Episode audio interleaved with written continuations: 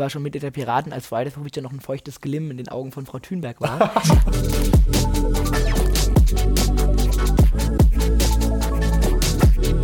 Digital Life Talk mit Jan Möllendorf.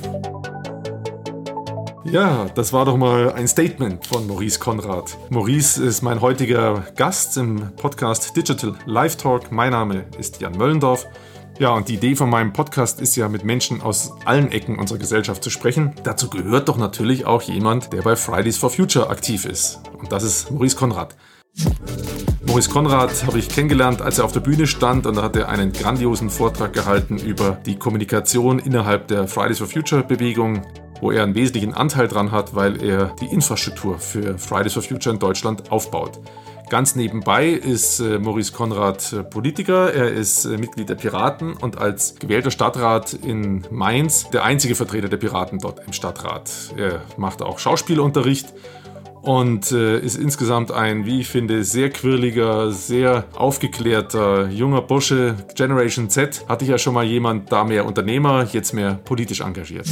Wir hatten eine lebhafte Diskussion über seine Politisierung, über seine Hocherlebnisse und seine Frustrationserlebnisse. Wir haben über seine Schulzeit gesprochen, das Verständnis der Lehrer für sein politisches Engagement. Wir haben über das Verständnis seiner Eltern für sein politisches Engagement gesprochen.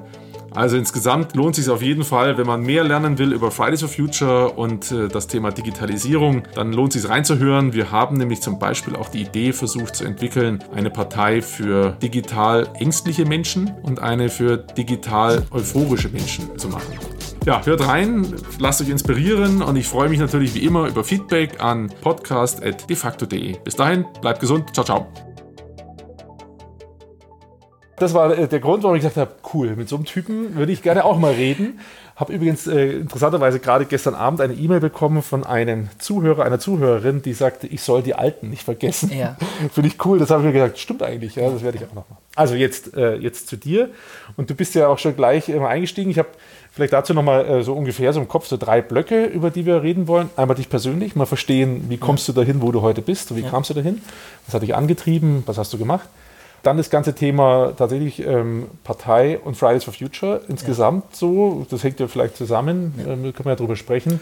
Und dann hinten raus einfach so die Rolle in der Gesellschaft durch diese mhm. Aktivitäten und was du glaubst, wie die Gesellschaft so im Stress ist. Vielleicht siehst du das anders als ich oder vielleicht siehst du mhm. anders als andere. Also, aber vielleicht nochmal kurz, also Programmierer, wann, wann genau bist du Programmierer geworden oder wie?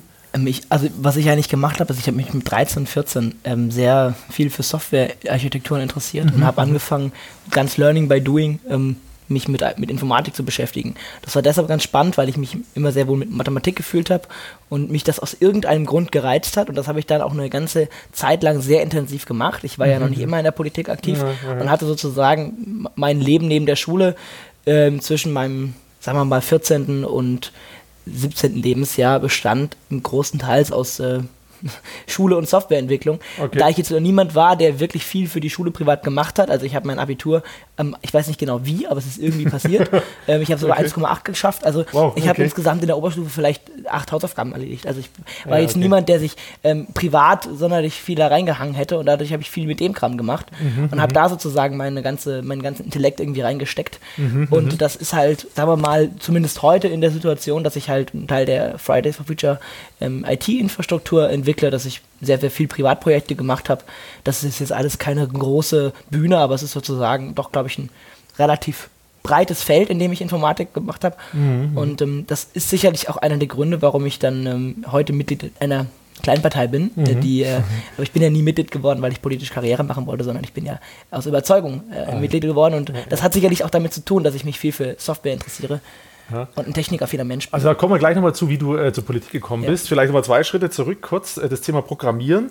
Die Zuhörer, die intensiv jeden Podcast hören, die wissen mhm. schon von mir, ich habe auch mal programmiert. Mhm.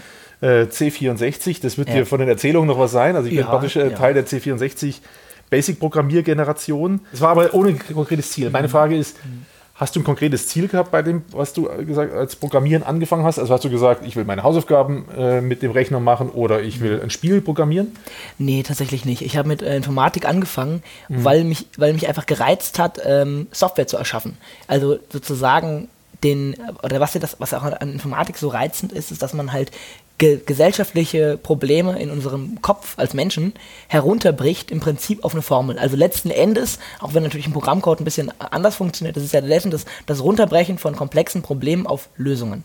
Also letzten Endes gibt es ja relativ, man, man kann Zufallsvariablen erzeugen, aber letztlich ähm, bricht mhm. man das herunter und das ist durchaus sehr interessant. Also die Algorithmik dahinter macht Spaß. Das andere ist, ich wollte ja. immer irgendwie ähm, einfach einen Computer verstehen und das hat mir unfassbar geholfen. Und selbst wenn ich heute nicht mehr aktiv programmieren würde, ist, glaube ich, das Verständnis für Computer, für ihre ganze Funktionsweise, sorgt dafür, dass man, wenn man mit ihm auch anders arbeitet, dass es keine Blackbox ist, die man mhm. nicht versteht und die nicht tut, was man will, sondern dass man sehr, sehr präzise weiß, wie dieser Computer funktioniert. Also besonders als jemand, der viel mit Webentwicklung macht, ähm, Netzwerktechnik mhm. ist man halt irgendwann tief drin und hat ein anderes man benutzt einen Computer anders. Also er ist eher der eigene Sklave als nur ein Arbeitsgerät. Er ist dein Sklave. Genau, er ist ein Sklave. Ja, das ist sehr cool. Und das ist ein Verständnis, das haben, glaube ich, nur Leute, die sich intensiv mit Programmierung beschäftigen. Ja. Weil ich halt im Prinzip, also ich habe einen Browser und ich weiß, was der Browser tut. Ich kann diese Request, das ist jetzt keine Kunst, ja, ich kann diese Request auch selber stellen über, über, mhm. über die Konsole. Ich weiß letzten Endes auch genau, wie die HTTP-Verbindung funktioniert. Ich könnte quasi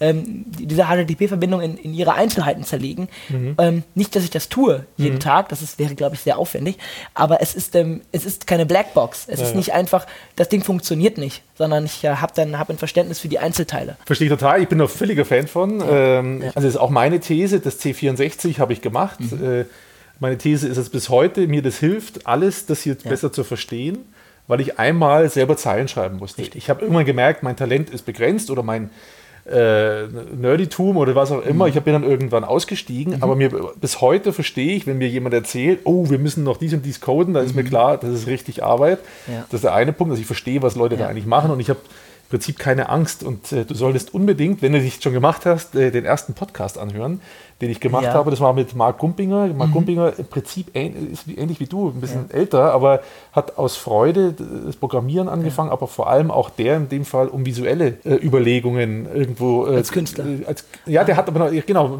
das war genau das, was wir da rausgearbeitet haben. Er war eigentlich immer irgendwie Künstler und einmal war Künstler mhm. und hat Spiele entwickelt, Mobile Gaming hat dann ein schönes Unternehmen gegründet, was er gut verkaufen konnte, ja. aber er sagt, er war eigentlich immer schon jemand, der Bilder im Kopf hatte, die er über die, ja. über die Algorithmen. Das äh, ist tatsächlich ähm, was, was ich auch mal mir überlegt habe. Ich habe mir mal die Frage gestellt, weil ich ja jemand war, der, bevor er sich der Informatik auch verschrieben hat, eigentlich immer sich, sich als Künstler begriffen hat. Ich wollte Schauspieler werden, wollte Schauspiel machen, Bühne etc. Mhm. Und ich habe immer mal eigentlich die, den Zusammenhang zwischen beiden gefunden. Und zwar ist es beides was unfassbar wertschöpfendes.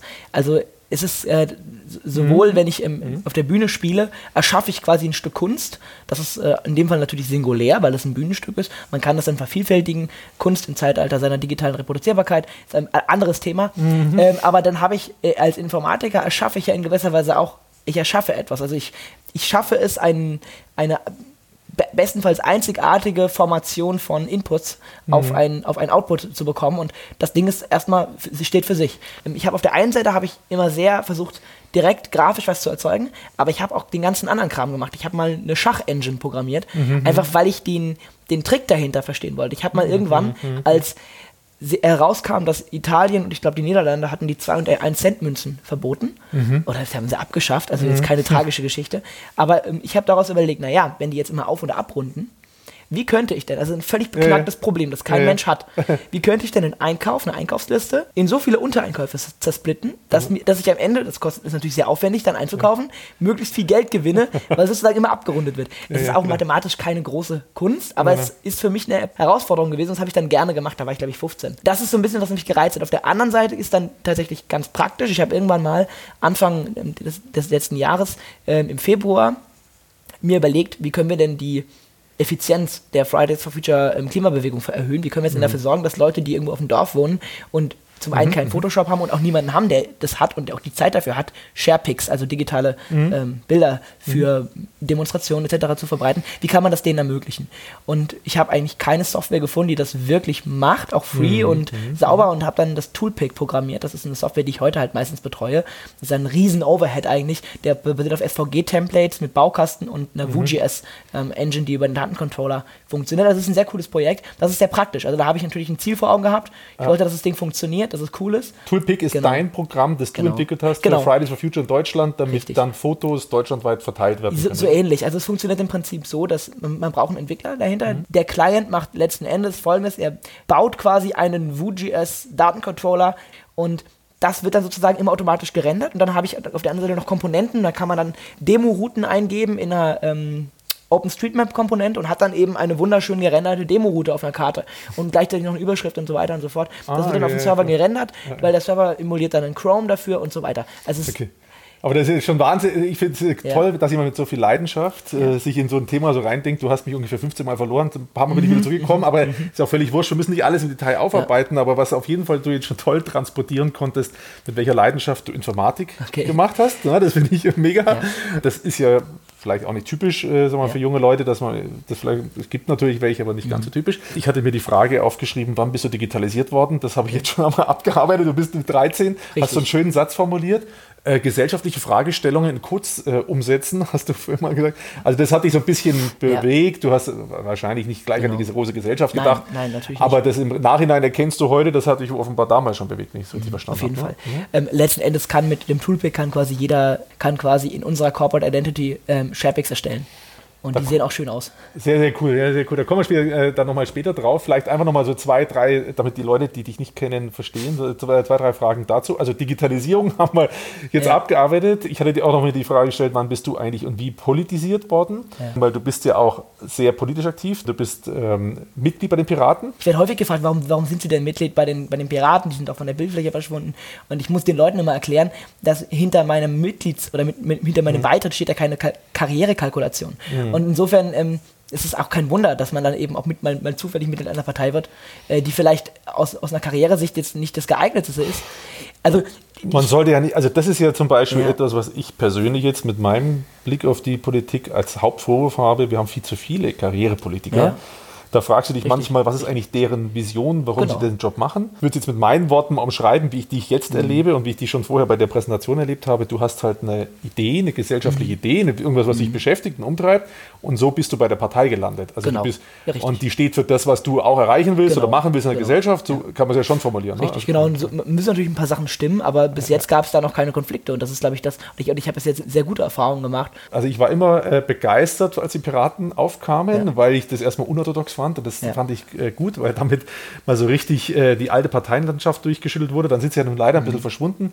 Ich habe aber damals in der Phase einen super Vortrag auch schon gehört. Da ging es um Thema Datenschutz und personenbezogene Daten. Mhm. Da hat er einen mega guten Vorschlag gemacht, fand ich großartig. Und ich habe erst jetzt das Parteiprogramm mir mal ein bisschen Ja. näher angeschaut oder zumindest eure Ja. Aussagen, damit ich irgendwie eine Vorstellung habe und saß dann so da und habe gesagt, naja, eigentlich, äh, da könnte ich eigentlich eintreten. Ne? Also das ist eine relativ, finde ich jetzt, moderne Sicht auf die Dinge. Das, äh, und das ist ja jetzt auch nicht eine reine Internetpartei, wo alle völlig wahnsinnig äh, äh, Internet-Nerds sind, sage ich mal, sondern ihr habt ja also sehr schöne Formulierungen da drin, Umgang mit äh, personenbezogenen Daten, äh, Freiheitsrechte, Menschenrechte.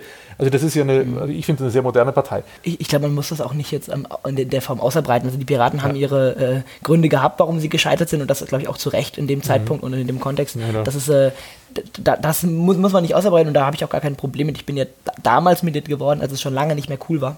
Also ich bin ja quasi äh, kein Mitglied, das sich sozusagen für eine Zeit rechtfertigen muss und auch nicht den Anspruch hat, ähm, irgendwo einen einen Misserfolg gehabt zu haben, sondern ich bin erstmal nur für mich als Mensch. Und ähm, das ist momentan eben meine, Poli meine politische Umgebung, in der ich ja auch Stadtrat geworden bin und die mich Genau, bis jetzt, glaube ich, sehr gestützt hat. Da wollte ich jetzt mal drauf kommen. Ne? Du bist also nicht mehr nur Mensch und Parteimitglied, sondern jetzt Ja. bist du ja gewähltes Stadtratsmitglied. Da hast du ja mit einem Wählerauftrag mitbekommen, von dem er viel spricht. Äh, erzähl vielleicht dazu noch mal ein bisschen was, wie das du das im täglichen erlebst jetzt. Also von dem stimmt die Partei passt zu mir hin zu, uh, jetzt muss ich ja einen Auftrag erfüllen. Naja, das ist, glaube ich, bei einer Partei ähm, mit, mit einem Mandat noch alles sehr im Rahmen. Wir sind ja, oder wir haben jetzt ungefähr 1,5 Prozent in Mainz, haben uns gewählt. Das ist für ein Mandat ausreichend. Und Du hast das einzige Mandat. Ja, ich habe das einzige Piratenmandat in Mainz. Und ähm, was wir halt versuchen, ist, wir, wir versuchen quasi aus unserer Rolle als Opposition äh, die ganze Zeit die Sachen, mit denen wir Kampagne geführt haben und äh, die Sachen, die wir in unseren Arbeitskreisen besprechen, umzusetzen. Also das ist natürlich häufig zum Scheitern verurteilt. Einfach deshalb, weil die Mehrheitsverhältnisse ähm, so aussehen, dass neben mir noch 59 andere RatsmitgliederInnen äh, dort sind. Aber letzten Endes ist das, glaube ich, der Wählerauftrag, den wir haben, ist noch sehr einfach zu erfüllen.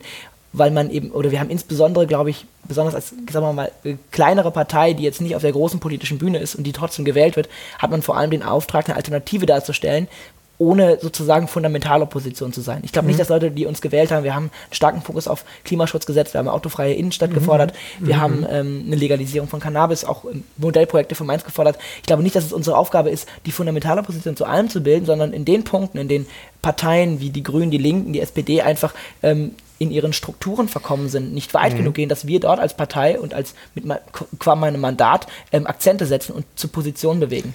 Wenn man das jetzt mal ganz realistisch sieht, ist natürlich der größte Erfolg, den man als Oppositionspartei prinzipiell haben kann, eigentlich eine Diskursverschiebung. Also ich werde es nie erreichen, dass ein Antrag von unserer Piraten-Volt-Fraktion in der Form, in der ich ihn gestellt habe, ähm, beschlossen wird, weil es einfach aus, weil Politik leider so funktioniert, dass es nicht um Inhalte geht häufig, sondern um Strategie, um Machtverhältnisse, wie kann ich meine, meine ganze äh, Struktur, meine Fraktion vermarkten. Aber trotzdem kann ich eine Diskursverschiebung erreichen. Also ich erreiche eine, eine Positionierungszwang.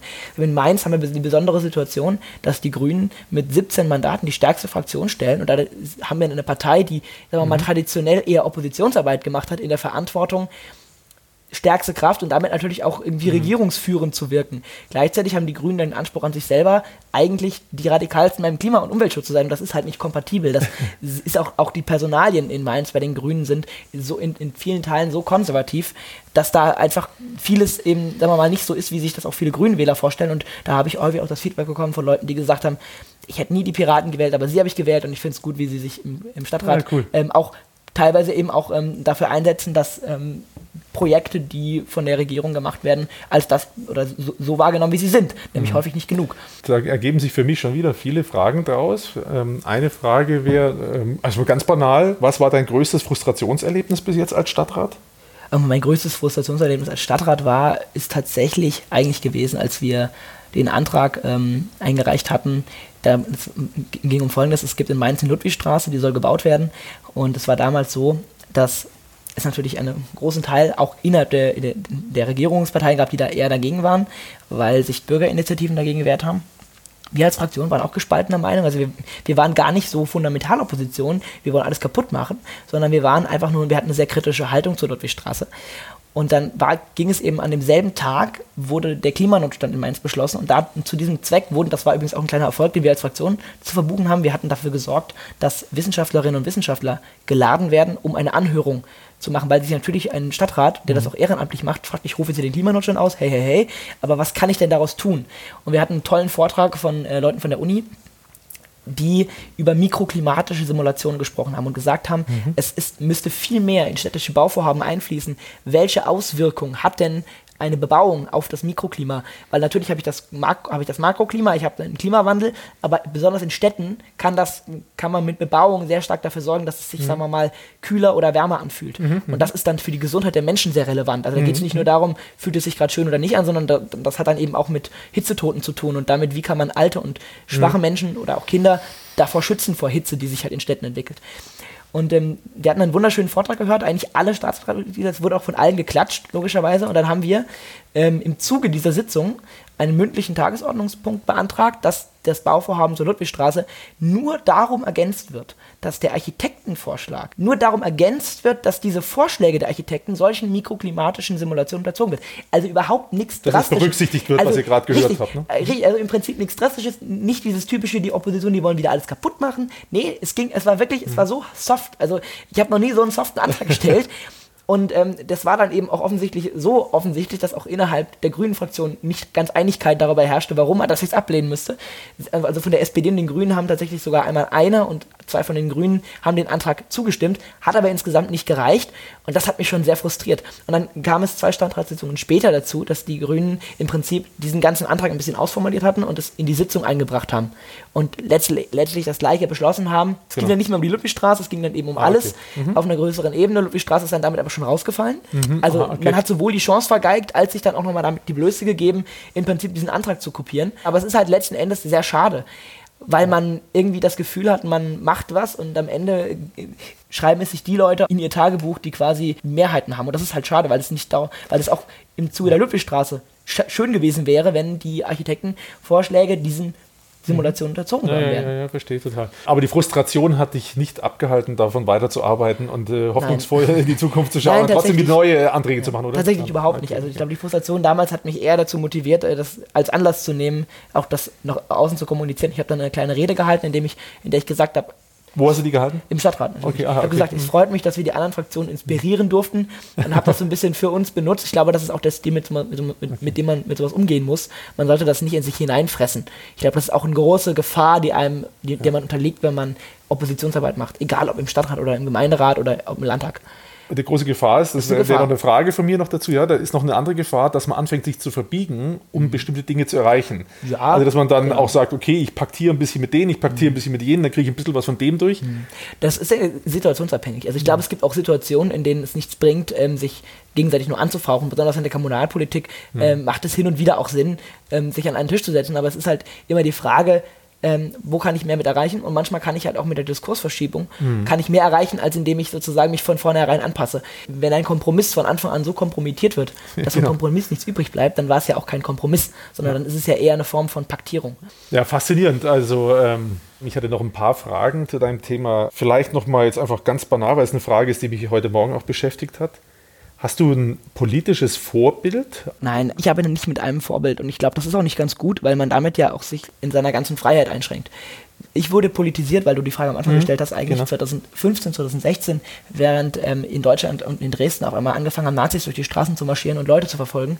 Mhm. Das war für mich eigentlich der Moment, wo okay. ich irgendwie gedacht habe, oh Gott, die ganzen Gruselgeschichten meiner Oma ähm, aus der Nazi-Zeit werden ja, irgendwie ja, so ein bisschen ja. wieder wahr und es gibt Leute, die das sich gerne wieder wünschen würden und die damit auch eine Öffentlichkeitswahrnehmung erreichen. Das hat mich damals ziemlich geschockt, weil ich das eigentlich immer so als ein, ich habe immer gedacht, na, die Nazis, die sind irgendwie, also da gibt es ja nicht wirklich in Deutschland. Also ich bin ja auch in Mainz aufgewachsen, ich bin, nicht im, ich bin hier ja sehr behütet eigentlich aufgewachsen und ich hatte in Mainz auch Gott sei Dank noch nie wirklich schlimme Erfahrungen, außer mit der jungen mhm. Alternative, mhm. Äh, mit, mit, mit Faschos. Das heißt, also ich bin ja sozusagen ein kleines privilegiertes Stadtkind, mhm. ähm, das dann erstmal so mitbekommen hat, ähm, so rosig ist es nicht. Und es gibt Leute, die haben Angst in diesem Land. Und das hat mich politisiert. Ich bin damals dann auf meine ersten Demonstration gegangen hier in Wiesbaden unter anderem und also gar nicht Fridays for Future, gar nee, nicht nee, Klimaerwärmung, sondern das nicht. war äh, in dem Fall tatsächlich genau tatsächlich war das eigentlich der Rechten, ne? genau das, das, das war, war, für mich die Politisierung. Mhm. Es gibt dann ein paar Personen in der in der Politik die einfach als Charaktere viele Eigenschaften haben,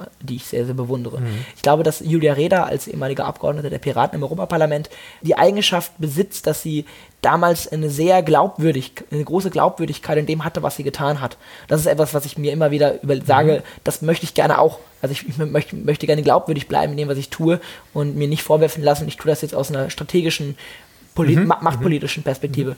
Und es gibt auch andere Charaktere, also sicherlich auch äh, ehemalige Bundeskanzler der SPD, die in, die, die in ihrer Art und Weise äh, Charakterzüge aufweisen, die man heute in der politischen Ebene häufig vermisst. Mhm. Also wir haben ja generell eine ganz andere Liga an Politikern heute, auch an Donald Trump. Also egal, wo man hinschaut, es wächst, und das finde ich ganz gefährlich, es wächst eine, eine Riege an, Politiken, an, an, Politikern heran, die ein völlig anderes Selbstverständnis gegenüber sich und ihrem Mandat und ihrer, ihrem Amt hat. Man, man möge sich mal vorstellen, 2002 in Deutschland gab es eine kleine Krise im Bundestag. Da sind Politiker zurückgetreten, weil sie Miles and More Bonusmeilen ähm, von ihren Businessflügen auf ihr privates Konto gebucht haben. Mhm. Also das muss man sich mal überlegen.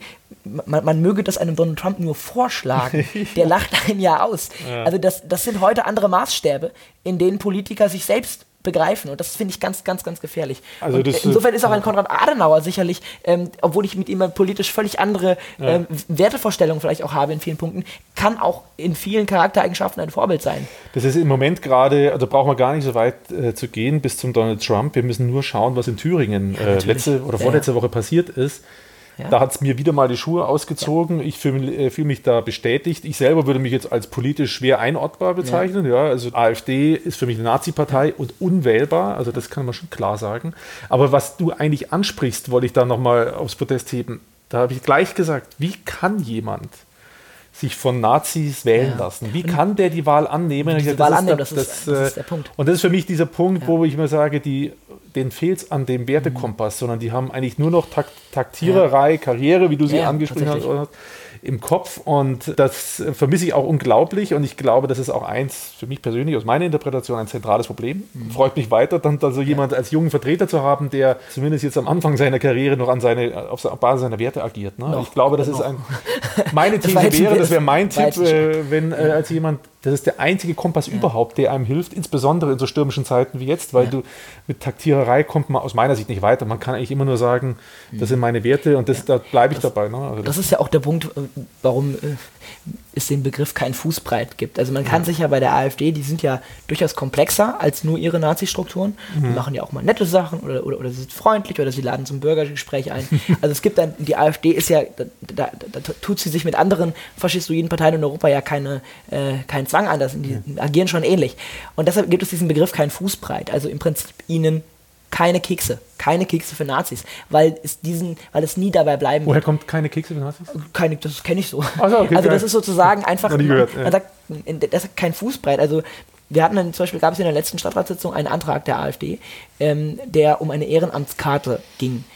Man hat an vielen Punkten gemerkt, dass es ihnen nicht wirklich um die Ehrenamtskarte ging. Das lag zum einen daran, dass sie mit der Diakonie nie gesprochen haben, die diese Karte rausgibt, was die eigentlich wollen. Das hatten mhm. zum Beispiel wir als Fraktion getan, bevor wir einen solchen Antrag eingebracht hätten. Sondern es ging natürlich um den politischen Effekt. Also, mhm. wow, wir haben einen Antrag, alle lehnen den ab. Und äh, natürlich haben wir den Antrag abgelehnt. Also zum einen, weil er einfach mal ähm, inhaltlich und auch handwerklich äh, für die Tonne war. Also die Überschrift mhm. war falsch gesetzt. Es gibt schon eine mhm. Ehrenamtskarte in Mainz. Sie wollten mhm. erst eine einführen. Es gibt auch ganz viele handwerkliche Gründe.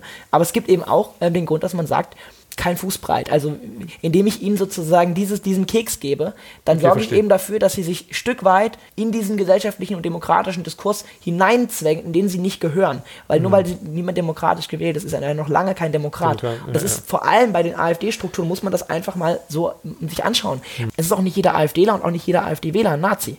Auf gar keinen Fall. Mhm. Das ist äh, Quatsch.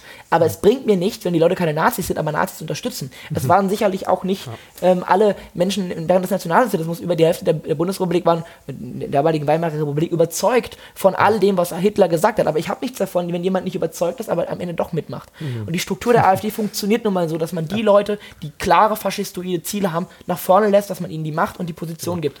Und insofern disqualifiziert sich der gesamte Apparat dieser Partei für den demokratischen Prozess. Und insofern kann ich ihnen auch in dem demokratischen Prozess keine Kekse geben.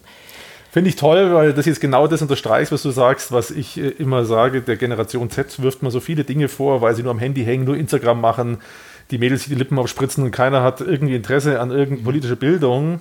Du bist ein tolles Beispiel dafür, welche Weitsicht du hast und auch schon welche Rücksicht, also rückblickend, äh, also was du für Gefühl für Geschichte du hast. Also, also ich war immer geschichtsbegeistert. Ich habe mir ja. überlegt, wenn ich, kein, wenn ich kein Schauspiel studieren könnte und kein Informatik studieren könnte, dann würde ich wahrscheinlich jetzt Geschichte studieren. Ich bin ja noch nicht so lange aus der Schule raus. Ich ja. hatte einen ganz großartigen Geschichtslehrer mein, im Leistungskurs okay. in Mainz, der mich sehr, sehr stark dafür das Fach interessiert hat. Ah, ja, cool. ja, also meine Kinder können es nicht mehr hören, aber ich sage denen immer, wenn ich machen könnte, was ich wollte, äh, hätte können, dann hätte ich Geschichte studiert. Also insofern, ich, glaube auch, kann, ich kann das nachvollziehen. Dass ne? von der Frage abhängt, lässt man die, den Geschichtsunterricht sich dominieren oder dominiert man den Geschichtsunterricht? Ich habe mich für Letzteres entschieden. Also ich habe, naja, das ist tatsächlich ja, so. Man, mit einer mündlichen Beteiligung im Unterrichtsfach kann man auch viel von dem mitbestimmen, was da passiert. Zumindest war das bei uns so.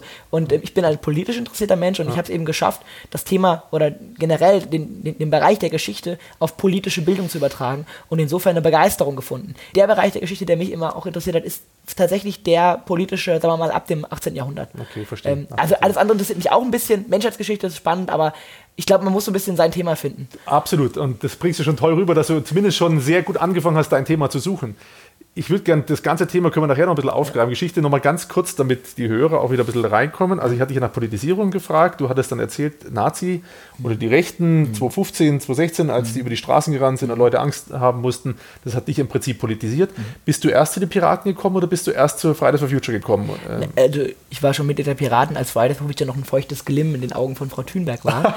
Aber ähm, sicherlich bin ich also ich bin ja erstmal ähm, Aktivist gewesen. Ich habe mich engagiert auch gegen Nazis und habe mhm. meine erste politische Bewegung, in der ich wirklich was gemacht habe, war die Seebrücke.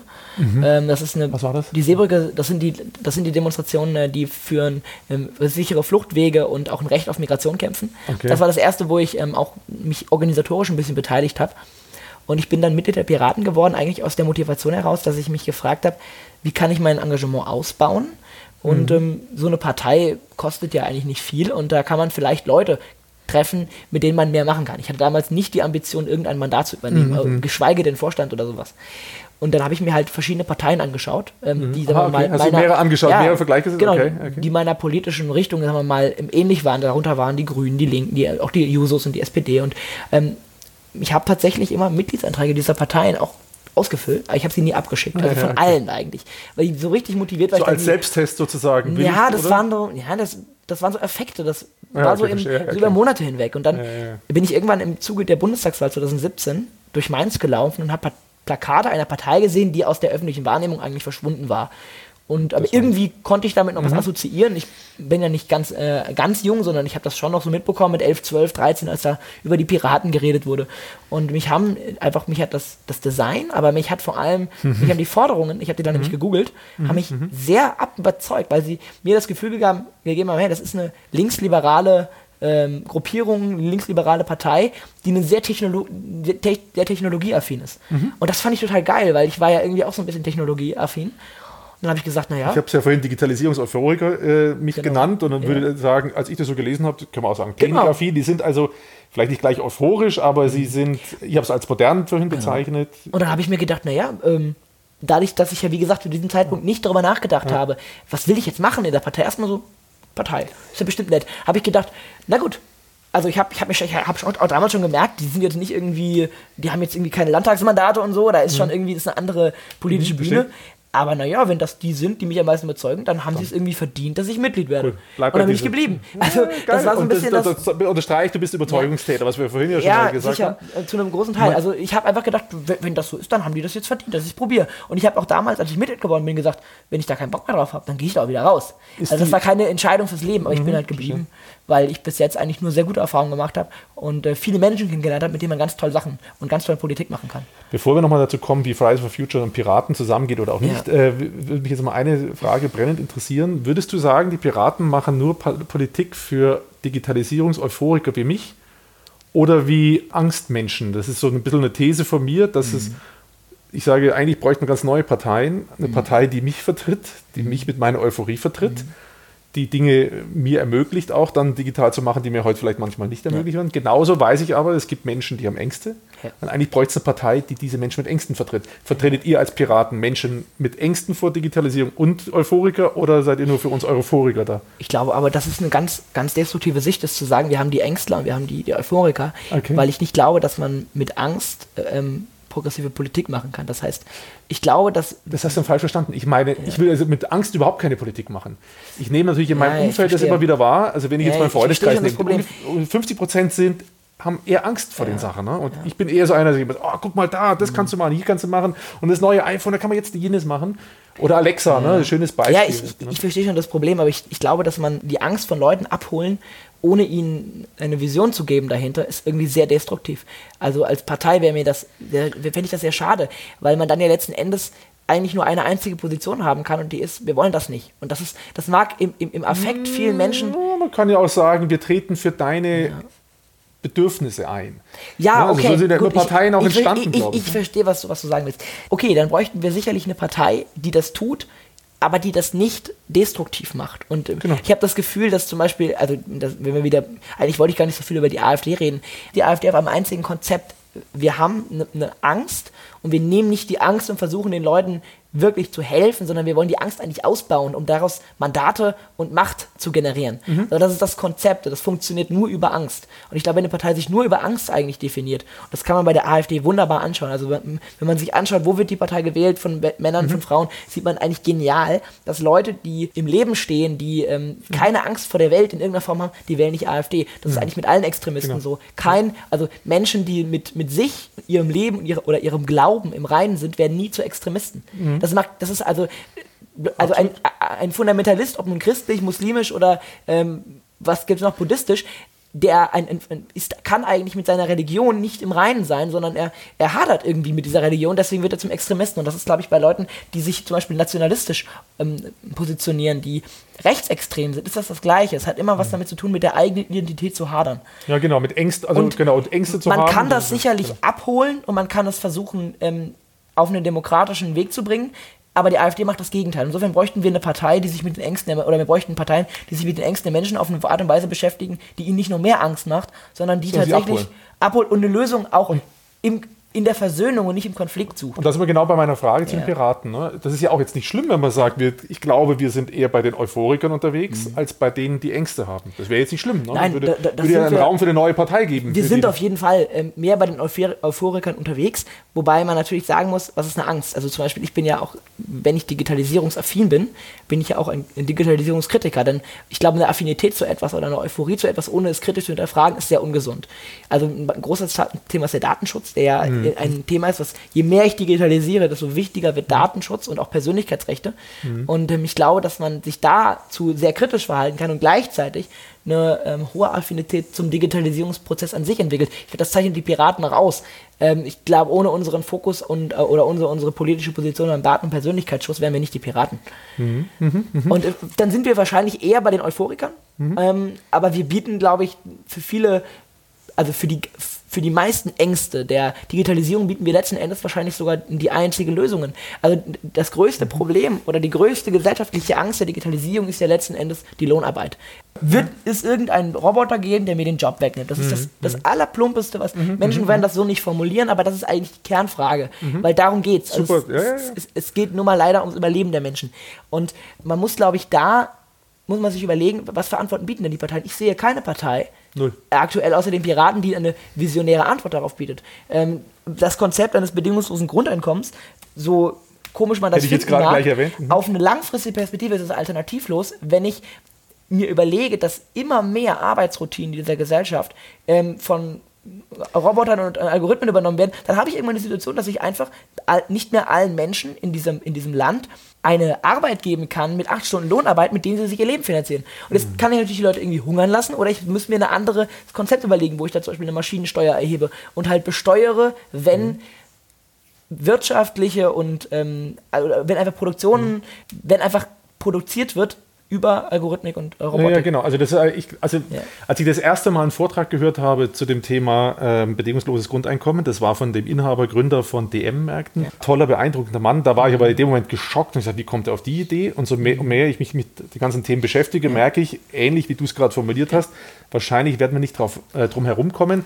Meine persönliche These ist, wir werden neue Jobs generieren, wo es nicht Ja, ganz ja. so schlimm werden Das wird, ist wie wir denken. Das ist aber richtig. es wird, äh, und wenn es nur, und da sind wir wieder bei den Ängsten, äh, meine These wäre, dass, dass wir das schon deswegen machen müssen, dieses bedingungslose Grundeinkommen, Um auch eine Angst um Ängste abzubauen. Auch, ja. Das hast du schon toll aus meiner Sicht erkannt. Du hast natürlich sagen wir, meine Meinung jetzt vertreten und deswegen finde ich es ganz Ja. toll, aber ich sehe das ganz ähnlich. Das Aufkommen der AfD und anderen Extremistenparteien ist das Ergebnis von Ängsten in unserer äh, Republik. Und wenn ich eine Wettbewerbspartei, wenn du das überhaupt als Wettbewerb siehst, aber die SPD, wenn ich mir deren Schlingern anschaue, so oft will ich denen gern zuschreien und sagen, es liegt doch auf der Hand, was eure neue Ausrichtung sein könnte. Früher habt ihr euch für Arbeitnehmer eingesetzt. Äh, dieser Arbeitnehmer-Arbeitgeber-Konflikt ist gar nicht mehr so wie heute, äh, wie er völlig, früher war. auf völlig anderen Linien. Völlig ganz andere Konfliktlinien. Ganz andere. Und die, an die, genau. Und dann sind wir näher, da kommen wir bei, näher, so eine Frage, dass man sich dabei hinsetzen könnte und sagen könnte, okay, die Piraten bedienen die Euphoriker, Mhm. gehen wir doch auf die, die äh, zu denen, denen wir ein bisschen mehr Hilfe anbieten müssen bei der Bewältigung der Fragestellung, was so zu, auf sie zukommt. Ne? Könnte ja, man. Könnte man, könnte man machen. Ähm, so habe ich noch nie über politische, ähm, sagen wir mal, auch über ein Parteienspektrum nachgedacht. Also die Frage, wie sich, also ich habe immer nur überlegt, ähm, ich habe ja meine, meinen Hintergrund und ich kann nur aus meiner eigenen Perspektive heraus, ich kann zwar mit Leuten reden, aber ich kann immer nur aus mir heraus versuchen, eine Lösung zu finden. Aber das ist sicherlich, wäre für die SPD nicht, nicht, ganz, äh, nicht ganz schädlich, wenn sie sich mal hinterfragen würde, ihr ihr Verständnis von ge gesellschaftlichen Konflikten. Weil der, der gesellschaftliche Konflikt, auf dem auch die SPD beruht und in, worin sie sich begründet, dieser Konflikt, den gibt es in der Form nicht mehr. Ja, genau. Das ist einfach, also den gibt es sicherlich vereinzelt, aber das ist nicht mehr der, der entscheidende Konflikt, an dem wir uns alle abarbeiten. Und das ist auch nicht die, der Ursprung der Ängste, weshalb Leute AfD wählen und dementsprechend äh, kann das natürlich auch als Gegenpol nicht so in der Form funktionieren. Absolut. Ähm, was ich übrigens immer als Unternehmer und als Wähler vermisse, ist, dass mir eine Partei, irgendeine, überhaupt erstmal eine Vision aufzeigt, wo sie sagt, wo sie mit uns als Land Ja. hin will. Wir haben ein Beispiel, über das wir uns alle sehr aufregen in den USA, aber man kann da, inhaltlich bin ich da nicht d'accord, aber es ist eine Vision. Make America Great Again. Das ist eine Vision. Jetzt können wir sagen, äh, ich finde den Typen doof und ich mache da nicht mit. Ähm, ich will eigentlich mehr darauf hinaus, dass man diese Kampagnenidee, diese Vision, wo gehen wir hin? Ich kenne keinen, der jemals, Ja. kein Politiker, der mir eine Vision bringt. Ja, das ist auch Hättest du, könntest du mir jetzt eine Vision ausrollen von den Piraten, wo du sagst, schau ja an, da wollen wir lang, äh, mach doch mit. Das, das kann ich nicht, aber ich kann okay. dir meine, meine Vision ausrollen. Okay, okay. Äh, das ist was, was ich auch im Bereich des Klimaschutzes häufig festgestellt habe, dass wir beim Klimaschutz eigentlich immer nur herumhadern und wir den Leuten keine Vision geben. Mhm. Wir sagen den Leuten nicht, ähm, hey, das ist eine Welt, die wollen wir erschaffen und die ist ganz cool. Die ist nicht, in dieser, in, in dieser Welt werdet ihr nicht alle den ganzen Tag weinen und ähm, zu Hause auf dem Sessel sitzen, weil ihr euer Auto nicht habt oder weil ihr vielleicht weniger Autos habt oder weil ihr euer, euer Auto um, mietet. Das ist ein Riesenproblem. Mhm. Wir lassen uns den Diskurs über Klima- und Umweltschutz immer davon kapern, von den Ängsten und mhm. versuchen dann immer Kompromisse mit den Ängsten auszuhandeln. Und das ist halt irgendwie, das, das, das, das mhm, stockt, mhm. das funktioniert mhm, nicht. Ich bräuchte, wenn ich, den, wenn ich Klimaschutz mal wirklich richtig angehe, brauche ich eine politische Vision dahinter, die sagt, gut, okay, wir so wie es gerade ist, funktioniert es nicht in der Form. Wir bauen eine neue Welt. Lasst uns eine neue Gesellschaft bauen, mhm. nicht mit ähm, anderen demokratischen Strukturen, aber lasst uns eine Gesellschaft bauen, die mal alles hinterfragt, was wir gerade tun. Aber das ist keine Horrorwelt, sondern das ist eine Welt, in der ihr glücklich sein werdet, in, in, in der Menschen auch leben und auch mobil sein werden, in, in, in der Menschen ebenso verreisen können und mhm. ähm, Urlaube haben werden und all diese Ängste mal mit einer Vision abbauen und nicht immer versuchen, Kompromisse mit den Ängsten zu machen. Meine Vision ist halt, sagen wir mal, die, dass ich mir eine Welt vorstelle, in der Leute sei es jetzt über, ähm, in, indem wir Städte neu strukturieren, indem wir Städte mhm. umbauen, einfach nicht mehr angewiesen sind darauf, dass sie ein Auto besitzen. Nicht mehr angewiesen sind darauf, dass äh, ein Busticket wie viel ähm, 800, 900 ja, Euro im Monat im Jahr kostet. Ja, Sondern, aber das, das kann ich halt nur, wenn ich das positiv mache. Und nicht immer, wenn ich so sage, ja, das müssen wir machen, aber wir müssen auf jeden Fall aufpassen, dass da irgendwie niemand irgendwie da jetzt, mhm. das gerade nicht funktioniert, sondern wenn das nicht funktioniert, dann, dann lassen wir es lieber ganz. Das ist mein Gefühl von der Klimapolitik. Mhm. Und das mhm. Und das ist, glaube ich, auch das, was mich an der heutigen Politik häufig stört. Wir haben auch keine Politiker, die Visionen verkörpern. Mhm. Keiner Hinweise. Also nicht nur nicht über den Klimaschutz. Also man kann ja gegen Konrad Adenauer, man muss ihn ja politisch nicht gut finden. Aber der Mann hat eine Vision verkörpert. Mhm. Das war damals natürlich auch ein geeintes Europa. Ähm, das war viel. Das war auch eine wirtschaftliche... Wir kamen alle aus einer Apokalypse. Das ist etwas, ja, das, das, äh, und das ist das Land kam aus einer Apokalypse. Ja. Und das ist etwas, was, äh, was die ich finde es toll, was du gerade formuliert hast, also dass wir ähm, die Ängste im Prinzip bekämpfen müssen und dass wir den Leuten die Visionen aufzeigen müssen, um diese Ängste loszuwerden. Ja. Und der Weg zur Realisierung dieser Vision ist natürlich steinig und äh, du mhm. brauchst eine Transformation, die nicht leicht geht. Da kam mir im Kopf wieder, meistens funktioniert es leider, deswegen mhm. diese Aufhänger, Apokalypsen. Du bra also brauchst eine apokalyptische Situation, dass du sagst, Okay, komm, lass uns von vorne beginnen. Ja, das klar. ist natürlich eine Kunst. Aber das, das ist das Problem beim Thema Klimakatastrophe, dass es halt leider keine, oder das heißt leider, es handelt sich nicht um einen oder um ein Problem, was total greifbar ist, sondern es mhm. ist nun mal eher sehr verkopft. Und ich glaube, dass die jetzigen politischen Köpfe, die wir haben, für diese Vision absolut ungeeignet sind. Hast also du, hast du viel Kontakt mit, also durch deine Tätigkeit in Mainz nicht unbedingt, aber durch die Fridays for Futures Aktivität hast du vielleicht ab und zu mal Kontakt mit den Politikern direkt persönlich? Sitzt du dem, sagst du dir jemand aus Berlin schon mal persönlich gegenüber, der ein bisschen Einfluss hat? Und Gar kannst nicht, den bearbeiten? Nicht im Konflikt. Ähm, äh, ich habe immer wieder mal Kontakte und Berührungspunkte okay. mit Politikern gehabt. Ich saß mit der Umweltministerin an, von Rheinland-Pfalz an einem Tisch. Mhm. Ähm, ich saß am, äh, hatte Podiumsdiskussionen mit einigen Politikern. Ich saß jetzt noch nie im direkten Gespräch, aber das Schade, ist, glaube ich, gar nicht, gar nicht so wichtig, weil ich ja auch viel mitbekomme über, also ich, ich sehe ja, wie ja, viele natürlich. Leute auch aus der Bundespolitik. Ich einfach in Neugier halt, äh, ob du da was transportieren kannst, ne? ob man dann ab und zu mal Situationen hat, wo man äh, was rüberbringen kann von deinen das wär, Gut, das, klar, das wäre natürlich, äh, wär natürlich sehr schön, aber ich glaube tatsächlich, dass es nicht viel bringt, weil sich die Leute, also die machen das ja auch nicht freiwillig. Also sie machen das ja auch aus einer großen Not heraus. Also ein Peter Altmaier, der sich völlig blamiert an jeder Talkshow, wenn es um Klimaschutz geht, der kann einem schon fast leid tun, weil er tatsächlich gar nicht genau weiß, wo er eigentlich hin will. Er weiß es mhm. nicht. Mhm. Er, er, er, beschäftigt sich immer nur mit irgendeiner konkreten Maßnahme und konkreten Forderung. Dann kommt der nächste und sagt, die Windkraftwerke will ich aber nicht. Und ähm, es, wenn, mhm. ist, wenn, keine Vision dahinter steht, dann ist es auch furchtbar anstrengend, mhm, weil, ich mir, weil ich ja ständig immer nur punktuell mit irgendwelchen Sachen beschäftigt bin, mich aber nie damit frage, wo will ich denn wirklich hin? Ich glaube nicht, dass Peter Altmaier wirklich aus einer persönlichen Perspektive die Windkraft ausbauen will. Das ist halt ein Typ, der sitzt da halt und der einen sagen ihm das, die anderen sagen ihm das und er versucht halt irgendwie, dass, dass seine Partei und sein Amt nicht, nicht flöten geht und dann kommt halt auch, auch nichts bei rum. Das Gefühl habe ich auch manchmal. Äh, ab und zu komme ich ein bisschen näher. Ich bin auch nicht im 1 zu 1 Gespräch, aber schon mal. Events habe ich erlebt, wo so ein kleineren Kreis war. Wo man die dann auch erlebt, dann merkt man manchmal schon, dass sie dahinter stehen. Man merkt aber auch ihr Defizit im Transportieren ihrer Vision, ihrer Idee, mhm. weil sie aus irgendeinem Grund nicht das Charisma haben, nicht die Einfachheit der Sprache mhm. haben und doch in jeder Formulierung wieder an alle möglichen Nebendinge denken, ja. anstatt einfach mal ihre Meinung klar rauszuknallen. Ja. ja. das machen sie dann eher, umso kleiner Kreise sagen sie das, umso größer der Kreis wird, umso weniger oder umso mehr abgeschliffen wird es. Da leite ich jetzt mal ein bisschen über, weil das vielleicht ganz spannend sein könnte. Du hast ja vorhin erzählt am Anfang, dass du Schauspieler ja. werden möchtest. Da würde ja so ein Talent, das du da verfeinerst, dir helfen in der Politik, Dinge besser zu transportieren. Nimmst du das so wahr, dass du sagst, ah, das hilft mir tatsächlich? Meine Schauspielausbildung hilft mir, wenn ich oben auf der Bühne stehe? Oder sagst du, nee, mein Talent, das ich hatte, um auf der Bühne zu stehen, äh, bei Fridays for Futures, hilft mir eben jetzt auch ein guter Schauspieler mhm. zu werden? Also ich glaube nicht, dass sich die Erfahrungen der politischen Bühne sonderlich gut auf das Schauspiel übertragen lassen. Ähm, das liegt einfach daran, dass man in der Schauspielausbildung ja wesentlich mehr lernt als im Theater, sondern man lernt mhm. ja ein ganz grundlegendes Verständnis über seinen eigenen Körper, über Sprache, über wie eigentlich funktioniert meine Sprache, meine, meine Atmung. Das sind ganz viele Aspekte, die auch mit Entspannung zu tun haben. Also es gibt den einen Teil, das ist, glaube ich, eine rhetorische mhm. Komponente. Das ist etwas, was ich einfach Krass. oft gemacht habe. Was kann ich wahrscheinlich auch äh, mhm. vergleichsweise gut. Ich bin halt auch Journalistenkind, also ich bin quasi in dieser ganzen Journalistenbubble gefangen. meine, El meine Eltern sind beide Fernsehjournalisten. Ähm, ansonsten in Mainz kein Zufall, ne? Weil nee, in Mainz kein Zufall. Und ich glaube, ansonsten kommt dann dazu, dass ich immer jetzt nie jemand war, der introvertiert ist und das als mhm. Kombination sorgt dafür, dass ich mich, glaube ich, ganz gut ausdrücken kann. Ich bin sicherlich nicht immer ein Freund der kurzen Worte, das ist, was ich noch verbessern muss. Die Schauspielausbildung selber hilft mir insofern schon, weil sie mir sehr viel darüber erzählt, wie ich wirke und wie ich dieses Wirken beeinflussen kann. Weil ich eben dann nicht nur, ich bin auf der Bühne nicht so sehr Opfer der Situation, sondern ich habe sehr viel in der Hand. Also das habe ich auch zum Beispiel, ich hatte ja in Berlin einen Auftritt vor 70.000 Leuten, äh, die Auftaktrede am 29.11. und ich habe mich die ganze Zeit davor mit ähm, Entspannungsübungen aus meinem Sprechunterricht entspannt. Also ich habe mich abrollen lassen. Mhm. Ich war ja bei Extinction Rebellion, eine, in der Rebellion Wave Anfang Oktober und hatte mich dort. Was ist das ähm, Extinction Rebellion, das ist die Gruppierung, äh, die sich die eben ähm, friedlich, gewaltfrei diese Städte und Infrastrukturen blockiert haben. Mhm. Aha, ich hatte okay, dort ja, unter ja, anderem äh, bei einer ähm, Blockade auf einer Brücke in Berlin mitgemacht. Es kam dazu, dass ich mich mit anderen AktivistInnen an ein, ein Leitplanke gekettet habe. Und dieses an die Leitplanke ketten hat dann eben auch dafür gesorgt, dass wir ähm, von der Polizei befreit wurden, ähm, vorläufig verhaftet wurden und in dem Kontext stand ich dann dort auf an dieser, an dieser Brücke, die Beamtinnen und Beamten hatten auch keinen Bock mehr, weil das, wir waren ja friedlich und gewaltfrei, haben wir nichts gemacht, aber sie mussten eine Anzeige aufnehmen.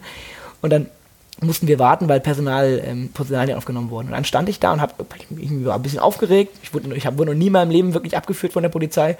Das war jetzt auch nichts Schlimmes, aber ich war ein bisschen aufgeregt und dann habe ich angefangen, mich abzurollen über, mein, über meine Rückenwirbel oder so und habe dann so ein bisschen mich ausgeschüttelt. Und die eine Polizistin wurde ganz nervös. Und, was machen Sie da? Mhm. Äh, hier, können auch gleich Handschellen anbekommen, wenn Sie so weitermachen. Was, machen Sie jetzt hier, fangen Sie an zu tanzen oder was? Und das hat mich total geschockt, weil das äh, sie gar nicht irgendwie, sie hatte kein, kein Gespür dafür, dass ich mich einfach gerade nur entspannen wollte. Ja, weil ja.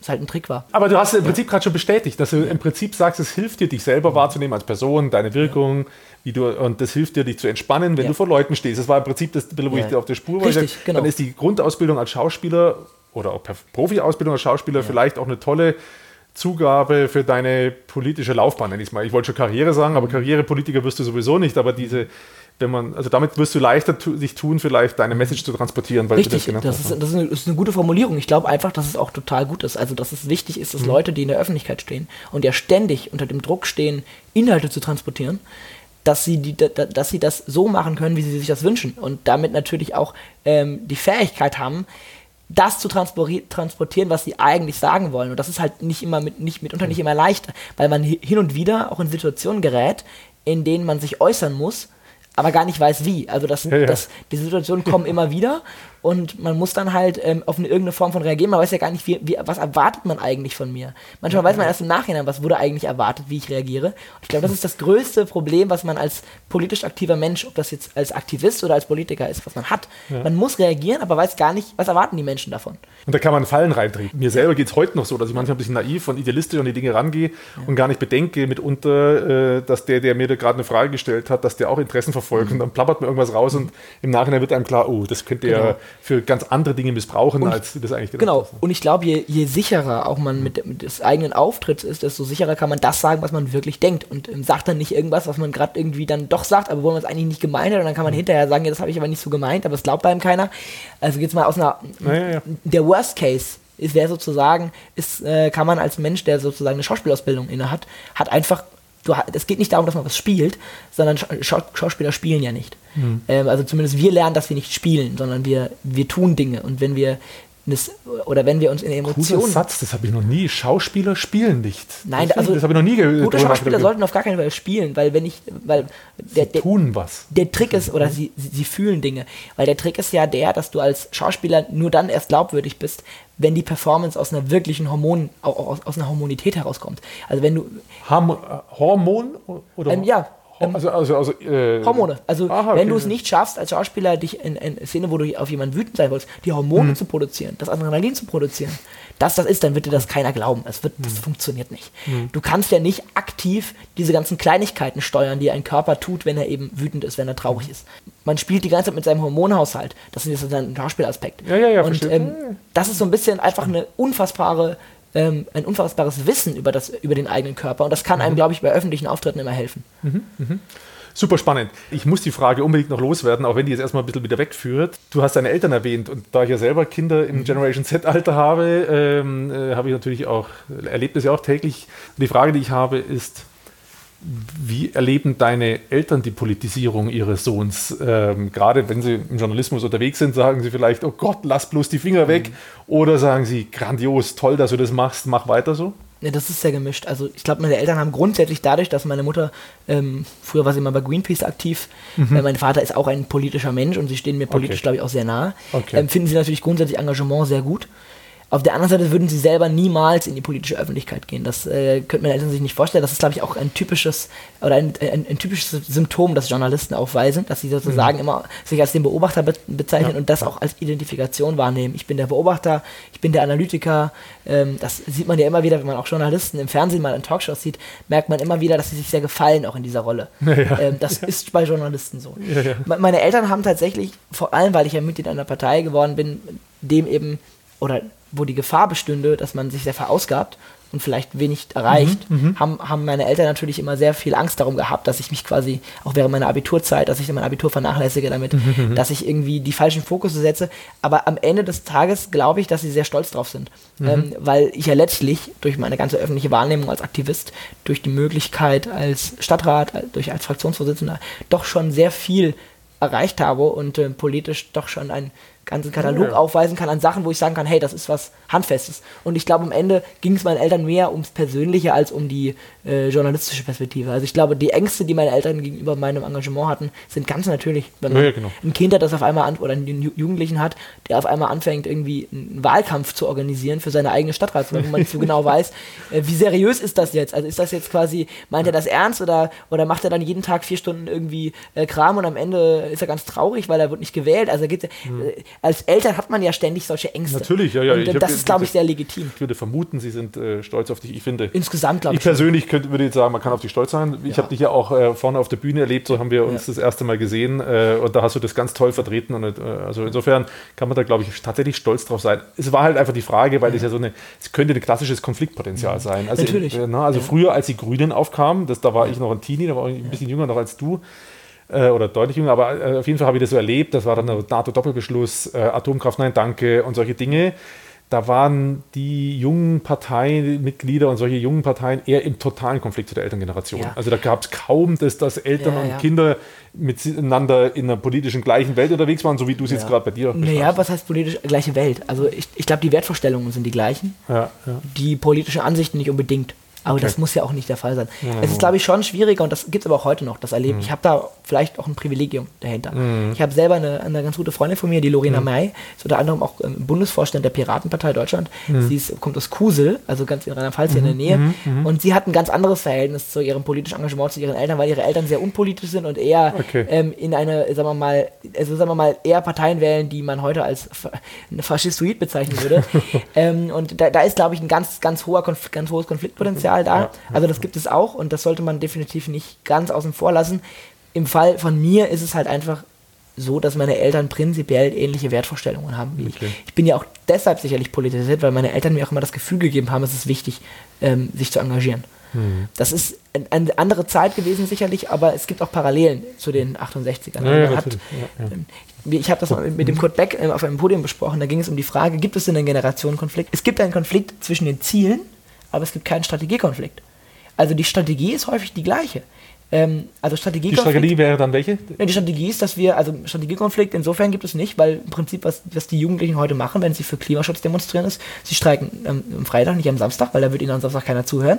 Sie gehen, machen ganz normale Öffentlichkeitsarbeit, ähm, sind, also sind aus einer strategischen Sicht, sind sie sehr ähnlich mit ganz klar mit anderen politischen Bewegungen, Okay, verstehe. aber die Ziele unterscheiden sich. Ähm, also es ist nicht so, dass die, dass man gar nicht auf die Eltern hört, Mhm. aber man hört dann vielleicht nicht, was die Ziele angeht, auf die Eltern. Aber ansonsten hat, hat glaube ich, auch Fridays for Future viel gelernt Mhm. von anderen Generationen. Also das jetzt nochmal, äh, muss ich erstmal sacken lassen, weil letztendlich die Streik, wenn du es Streik als Strategie bezeichnest, dann war das ja immer schon ein Mittel. Ja. Insofern haben, äh, ja, da gibt es da keinen. der- nicht nur der Streik, Ja, ich glaube, der Stress entsteht ja eigentlich durch den Zielkonflikt, nicht Ja, natürlich. Also der, Ja. dadurch entsteht ja der Stress, nicht durch die Ja, Strategie. sicherlich, ne? aber man, man- man muss es vielleicht mal so auf, aufsplitten um die Frage, wird hier auf die Älteren gehört und inwiefern hat dieses Nicht-Hören auf ältere Generationen, hat das eine, im, in, ist das eine Respektlosigkeit oder ist das unerhört oder ist das vielleicht total legitim? Um das herauszuarbeiten, ist, glaube ich, die Unterscheidung zwischen Strategie und Zielkonflikt ganz gut. Weil es ist schon ein Unterschied, ob sozusagen die Jugendlichen jetzt sich erdreisten, ein, ein Stilmittel zu bedienen, was man nicht tut. Also, keine Ahnung, wenn wir jetzt ähm, Fensterscheiben einschmeißen, dann ist das gehört sich, das gehört sich nicht. Das macht man nicht, das, ist eine, das sind Straftaten. Ähm, das ist, wäre jetzt schon eine andere Form, als wenn man sagt, naja, die, eigentlich machen die genau das, was ihr auch gemacht habt, die streiken halt. Also als damals das mit Fridays for Future losging äh, und auch schon kurz davor, da gab es noch andere Dinge, da hatte ich meinen Kindern zugerufen, wie gesagt, die sind heute 19 und Ja. 17, ihr müsst Revolution machen. Ähm, also ich bin eher einer von den proaktiven Unterstützern gewesen. Ich habe halt nur, als es da mit Fridays for Future losging, Ja. habe ich gesagt, eins ist klar. Und das war damals auch schon so. Ihr müsst mit den Konsequenzen leben, die sich daraus für euch ergeben. Und wenn ihr Schulpflicht habt und ihr geht nicht zur Schule, dann müsst ihr leider mit den Pflichten, äh, Ja, mit, ja, den, mit den Konsequenzen leben. Da kann ich euch nicht in Schutz nehmen. Ich Äh, glaube auch, das ist einer der Punkte, die ich von Anfang an in der Bewegung immer wieder auch gesagt habe. Wir können nicht darauf zurückgreifen, dass wir den legitimen Streik haben. Also wir, oder den, also der, der Streik ist ja deshalb der Streik, weil er ein Tabubruch ist. Genau. Und ich kann ja mit keinem Sehr Tabu gut. brechen, wenn ich, Ja, die, ja. wenn ich die Lizenz dazu habe. Also das funktioniert nicht. Naja, die Lizenz Ja, zum Tabubuch, richtig, genau, die genau. Lizenz zum Tabubuch ist vielleicht äh, aus einer gewissen privilegierten Sicht ganz, ganz, ganz witzig, aber so wirklich funktionieren tut das nicht. Und ich habe auch selber, gut, ich hatte natürlich das Privileg, dass ich als Schüler jetzt nie große Probleme in der Schule hatte. Ich Mhm. habe auch am Ende, mein, mein Mathematiklehrer hat mich gefragt, ob er mir eigentlich diese Freitage und entschuldigen soll, weil ich ja nicht nur Aktivist war, sondern ich, es war ja auch in meiner Schule bekannt, dass ich mich organisatorisch Mhm. stark eingebracht habe und das ist dann natürlich toll und politisches Engagement, das finden wir alle super. Also das gab ja schon auch von meinen Lehrern eher ein positives Feedback. Da habe ich gesagt, Herr, Herr, Herr Hackert, nein, ich möchte das bitte nicht entschuldigt haben. Ich war ja schließlich nicht in der Schule und ich war auch nicht krank oder ich war auch nicht irgendwie, ähm, ich hatte auch kein, keine Trauerfeier. Ich war bewusst nicht in der Schule. Ich habe den Unterricht, gut, ich war Oberstufenschüler, das ist natürlich alles ein bisschen anders, aber ich habe hab darauf bestanden, dass das unentschuldigt bleibt. Das war für mich ganz wichtig, Ja, weil ja, ich ja auch daraus meine ganze Überzeugungstäter. Überzeugungs, äh, Überzeugung Das ist eine Tat aus natürlich, Überzeugung. Es gibt natürlich auch dann immer den, die Frage, wie reagiert denn die Schule? Wenn ich jetzt eine Schule habe, die mir sehr repressiv agiert, dann kann ich auch mal sagen, okay, ähm, ich bin jetzt sozusagen rebellisch, indem ich da äh, irgendwie einen Trick versuche mit einem. Das muss man, glaube ich, mu muss jeder für sich entscheiden. Mhm. In meinem Fall kann ich aber ja nicht aufbegehren oder ich, oder ich kann ja kein Tabu brechen, wenn der Lehrer mir das entschuldigt. Das funktioniert nicht. Das Nee, macht keinen Sinn. Ne, Finde ich toll, schöne Einstellung. Ich, wir können den Generationskonflikt doch nochmal herholen. Als ich hergefahren bin, habe ich mir gedacht, bist du völlig wahnsinnig? Du fährst jetzt hier mit dem SUV zu einem Vertreter der Fridays for Future äh, Bewegung. Für mich ist dieser SUV, den ich fahre, so ein schönes Symbol für das, was gerade über uns herwegrauscht und was uns alle durcheinander würfelt. Mein Wagen ist jetzt auch kein normaler SUV, ist einer, den manche für als sehr schönen SUV und es gibt Leute, die mir Daumen hochstrecken. Also wird als sehr schöner SUV wahrgenommen, mein Wagen. Und innerhalb von Monaten, von wenigen Monaten, werde ich auf einmal zur Hassperson. Ich habe einen Leasingvertrag von drei Jahren, sage ich immer. Ich kann ja jetzt nicht, weil mein Bewusstsein sich anfängt zu verschieben, Ja. mein Auto in den Müll schmeißen. Ja, ja. Und äh, will damit nur sagen, ich habe inzwischen auch schon Hass wäre wieder übertrieben, aber Abneigung äh, erfahren für mein Auto. Und damit habe ich einen Konflikt auf einmal, wo ich sage, Moment, äh, ja. ich, hab, also ich bin ja jetzt bitte nicht dafür alles hier verantwortlich für das ganze Klimaproblem. Klar können wir darüber uns unterhalten, ob das sinnvoll ist, ja. Auto zu fahren. Also insofern haben wir einen Konflikt theoretisch, wenn ja, wir, äh, wenn du mir nicht, äh, wenn du, ich dich nicht kennen würde, du mich nicht kennen würdest, würdest du mir vielleicht ein faules Ei auf das Auto schmeißen. Ja, das würde ich Oder? nicht machen, aber nein, das würde ich ganz sicher nicht machen. Ich glaube, man muss bei der ganzen Frage, das ist, du hast es ja wunderbar schon erklärt, du bist eigentlich in dem Moment, in dem du das Auto jetzt fährst, gar nicht mehr 100% Herr dieser Entscheidung, sondern mhm. es ist in gewisser Weise eine Entscheidung, die du selber als vielleicht im Nachhinein blöd empfindest, aber sie, sie ist ja nun da. Und das ist, glaube ich, das kommt einfach daher, dass wir als Gesellschaft, wir haben es einfach, wir haben das, das tiefe Problem, dass eine ganze Menge für unser, für unser Wohlstandsempfinden, ein riesiger Teil unseres Wohlstandsempfinden, leitet sich aus Dingen her, die in ihrer Natur nicht nachhaltig sind.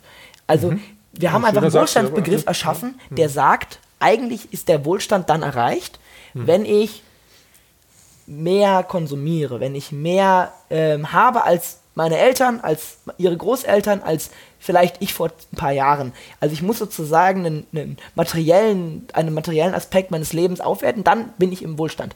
Und mhm. das wird uns ja auch ein, beigebracht. Also das ist mhm. ja nicht deine Entscheidung oder deine mhm. Erfindung, sondern das hat uns genau. Industrie, das hat uns. Das die, und das ist auch eine politische Das sind die Werte Doktrin. der letzten 40 Jahre. Ja, richtig, mal, das kommt noch aus der Apokalypse, wie ja, ich genau, nenne. genau. Das ist ein, Wiederaufbau Deutschlands genau, und wir hat, haben was geschafft. Das hat auch jahrelang wunderbar funktioniert, mhm. das Konzept. Also das ist tatsächlich ja so, dass diese, das ist ja auch eine politische Doktrin, die dahinter steht, ohne das zu kritisieren im ersten mhm. Moment. Mhm. Es ist einfach so, das, das werden auch Politiker dieser Zeit auch ähm, bestätigen, dass sich der, dass der Wohlstandsbegriff sich daraus herleitet, dass der Konsum wächst. Immer, mhm. ständig, mhm. jeden Tag. Mhm.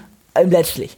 Und ähm, das hat auch wunderbar funktioniert. Damit hat man nun mal auch nach dem Krieg erstmal auch gesch überhaupt geschafft, diesen Krieg zu verarbeiten. Das hat mit, mit Bewältigungsmethoden zu tun. Das hat damit zu tun, dass äh, man den Leuten in irgendeiner Form auch eine Perspektive geben wollte.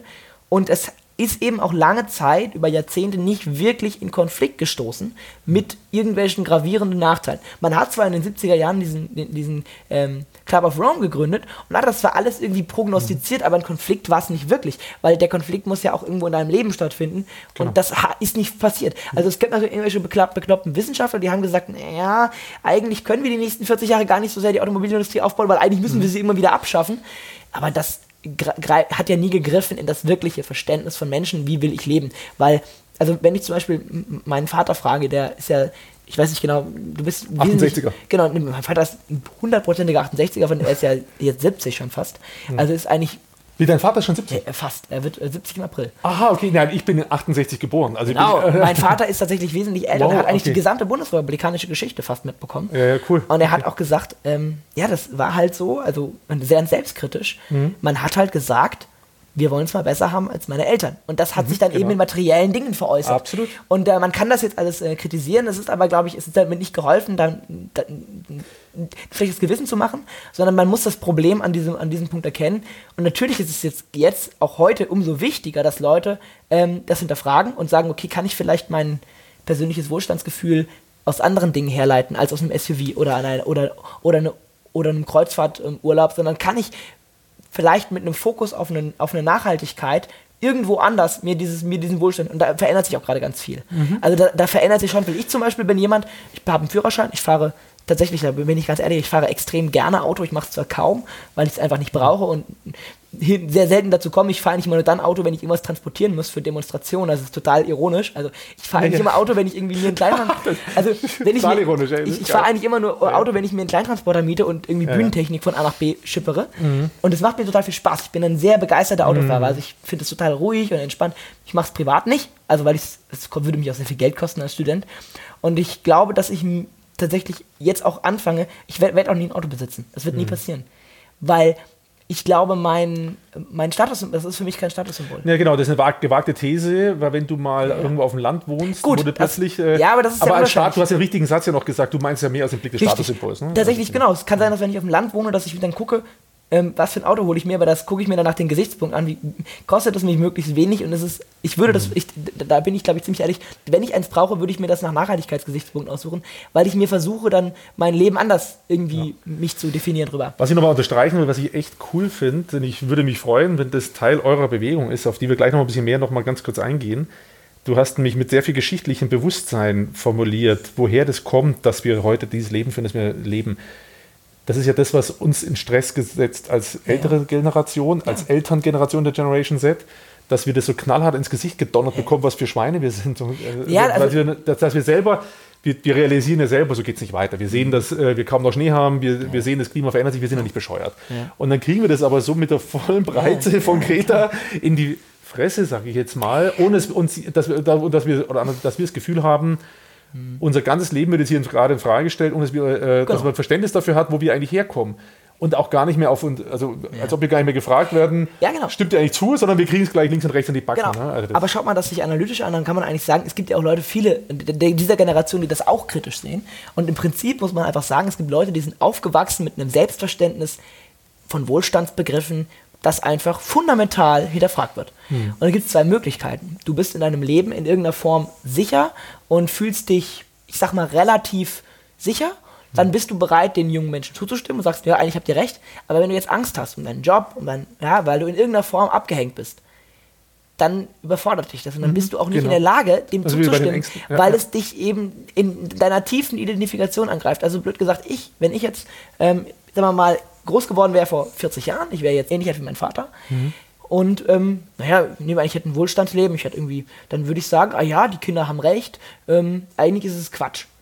Weil ich werde nicht irgendwie arbeitslos deswegen. Ich werde nicht irgendwie anfangen, mhm. weniger mein Auto abgeben zu müssen, deshalb bin ich nicht mehr mobil. Mhm. Ähm, es greift mich tatsächlich nicht an. Ich bin also in der erhabenen Position, mein Leben zu hinterfragen. Also meine ganze mein, mein ganzes, mhm. was mein, mein Chef hat mir, also hat mir, wenn du genug arbeitest, dann hast du immer ganz viel Geld, dann hast du immer ganz viel Wohlstand, dann kannst du dir eine fette Karre kaufen. Das hat, hat man in Deutschland jahrzehntelang den Leuten gesagt.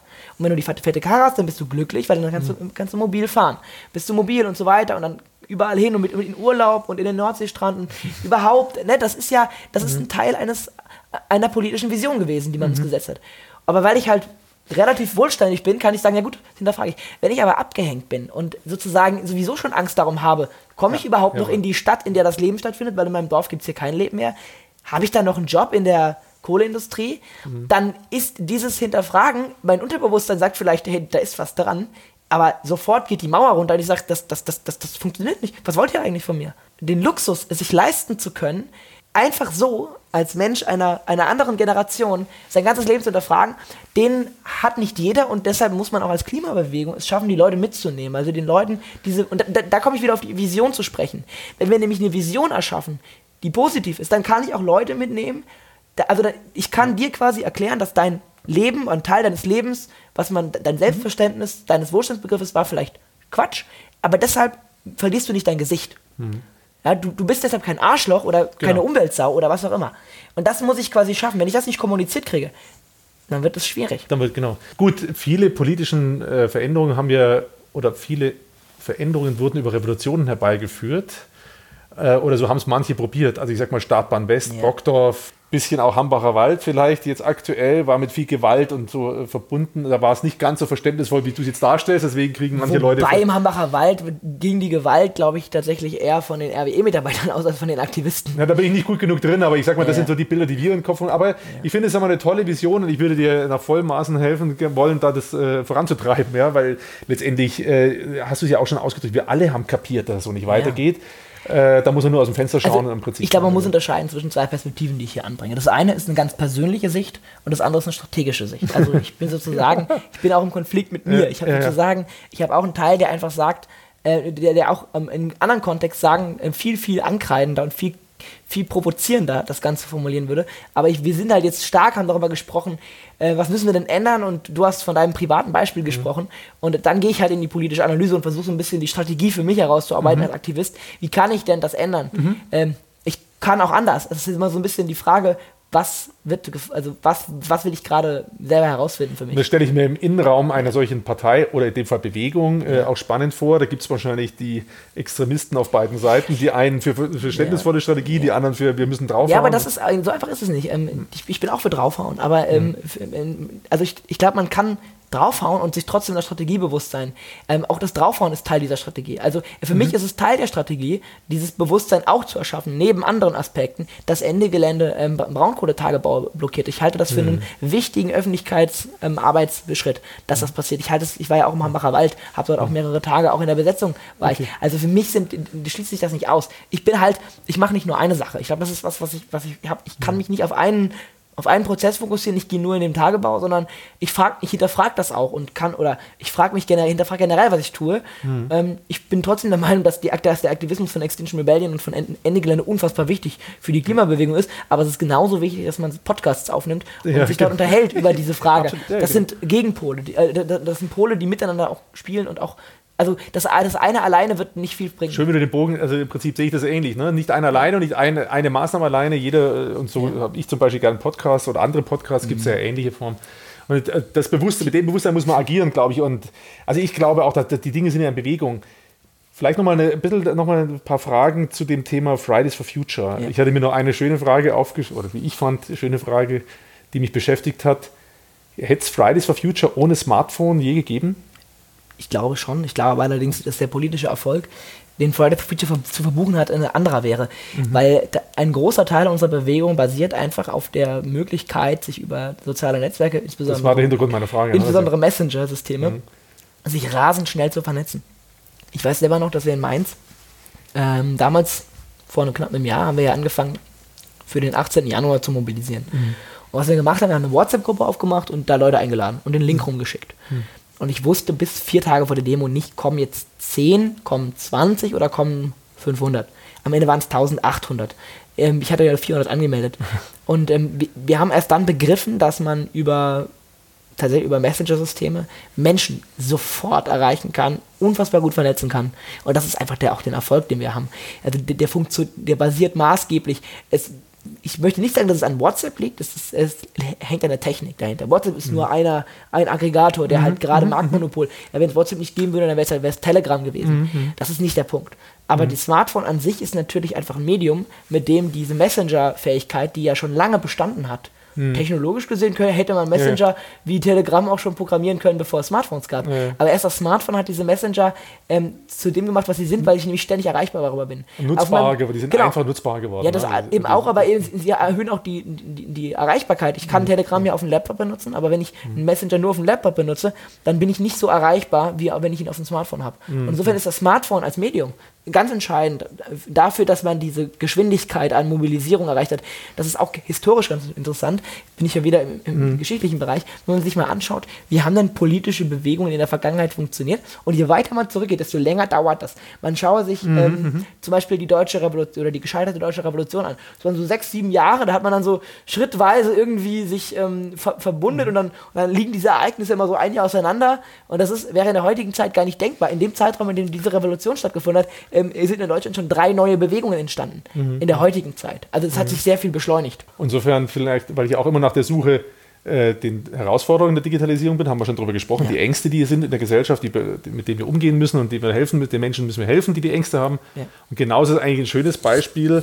Klar hat das, äh, die Digitalisierung auch das Klima vielleicht sogar verschlechtert, mit bestimmt, aus bestimmten Gründen, aber es ist ein schönes ja. Beispiel, wie äh, die Gesellschaft stärker geworden ist, vielleicht in ihren demokratischen Bewegungen durch, äh, mhm, durch Smartphones. Das hat man beim arabischen Frühling ja auch schon die These aufgestellt oder die wurde auch bestätigt, ne, ja. dass äh, ohne Facebook und ohne Smartphones wäre diese Revolution wahrscheinlich nicht ins Rollen gekommen. Ich würde gerne nochmal auf die Frage zu stellen kommen, ob ähm, die Digitalisierung das Klima verschlechtert, weil das ist mhm. eine sehr, sehr, äh, sehr, sehr spannende Frage. Zum einen ist es natürlich so, dass die Digitalisierung ja selber ein gesellschaftlicher Prozess ist, mhm. äh, bei dem man sich die Frage stellen muss, ähm, was steht denn da davor? Also es ist ja nicht so, dass der Klimawandel äh, eingesetzt hat, seit es Digitalisierung gibt, sondern die, die, die maßgeblichen Probleme oder die maßgeblichen Ursachen des Klimawandels sind eher fossile Energieträger.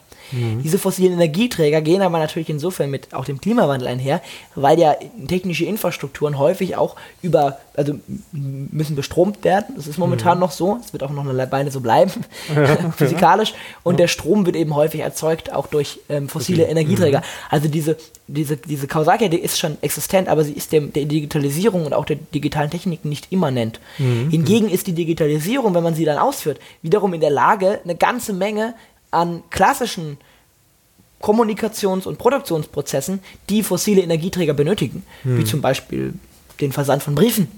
Das, irgendjemand muss diesen Brief ja durch die Gegend karren. Ähm, das wiederum sozusagen ähm, zu viel zu entzaubern und deutlich herabzustufen. Also wenn man sich mal überlegen möge, welchen logistischen Aufwand ähm, wir heutzutage bei der Post hätten, wenn ähm, alle Mails, die wir verschicken, alle in, in Nachrichten per Post wären, undenkbar. Auf der anderen Seite erhöht natürlich die Möglichkeit der digitalen Kommunikation auch diese Form von Kommunikation.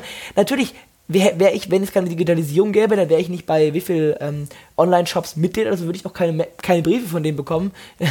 also das ist sozusagen. Ja, das kannst du dir jetzt vielleicht gar nicht mehr so richtig vorstellen, Ja. aber äh, ich selber bin ja noch ins Berufsleben eingestiegen ohne Ja. PC. Ne? Ja. Also meine erste E-Mail-Adresse habe ich, glaube ich, so nach einem halben, dreiviertel Jahr Ja. bekommen, 1993. Ich selber, ich war damals in einem großen Konzern, hatte da so eine Rolle, wo ich mal mit ein paar Filialleitern, nenne ich es mal jetzt, kommunizieren musste. Da habe ich in aller Ruhe einen Brief mir überlegt, den ich geschrieben Mhm. habe. Da habe ich eine Befragung machen müssen, habe ich diese rausgeschickt und dann habe ich erstmal im Prinzip fünf Tage nichts mehr zu tun gehabt, weil das war erstmal unterwegs, die mussten das bearbeiten und mussten es Mhm. Ja, wieder ja. zurückschicken. Heutzutage ist es innerhalb von Ja. Stunden erledigt. Äh, Wenn ich schnell formuliert habe, schicke ich es raus und kriege nach ein paar Stunden die Response. Ja.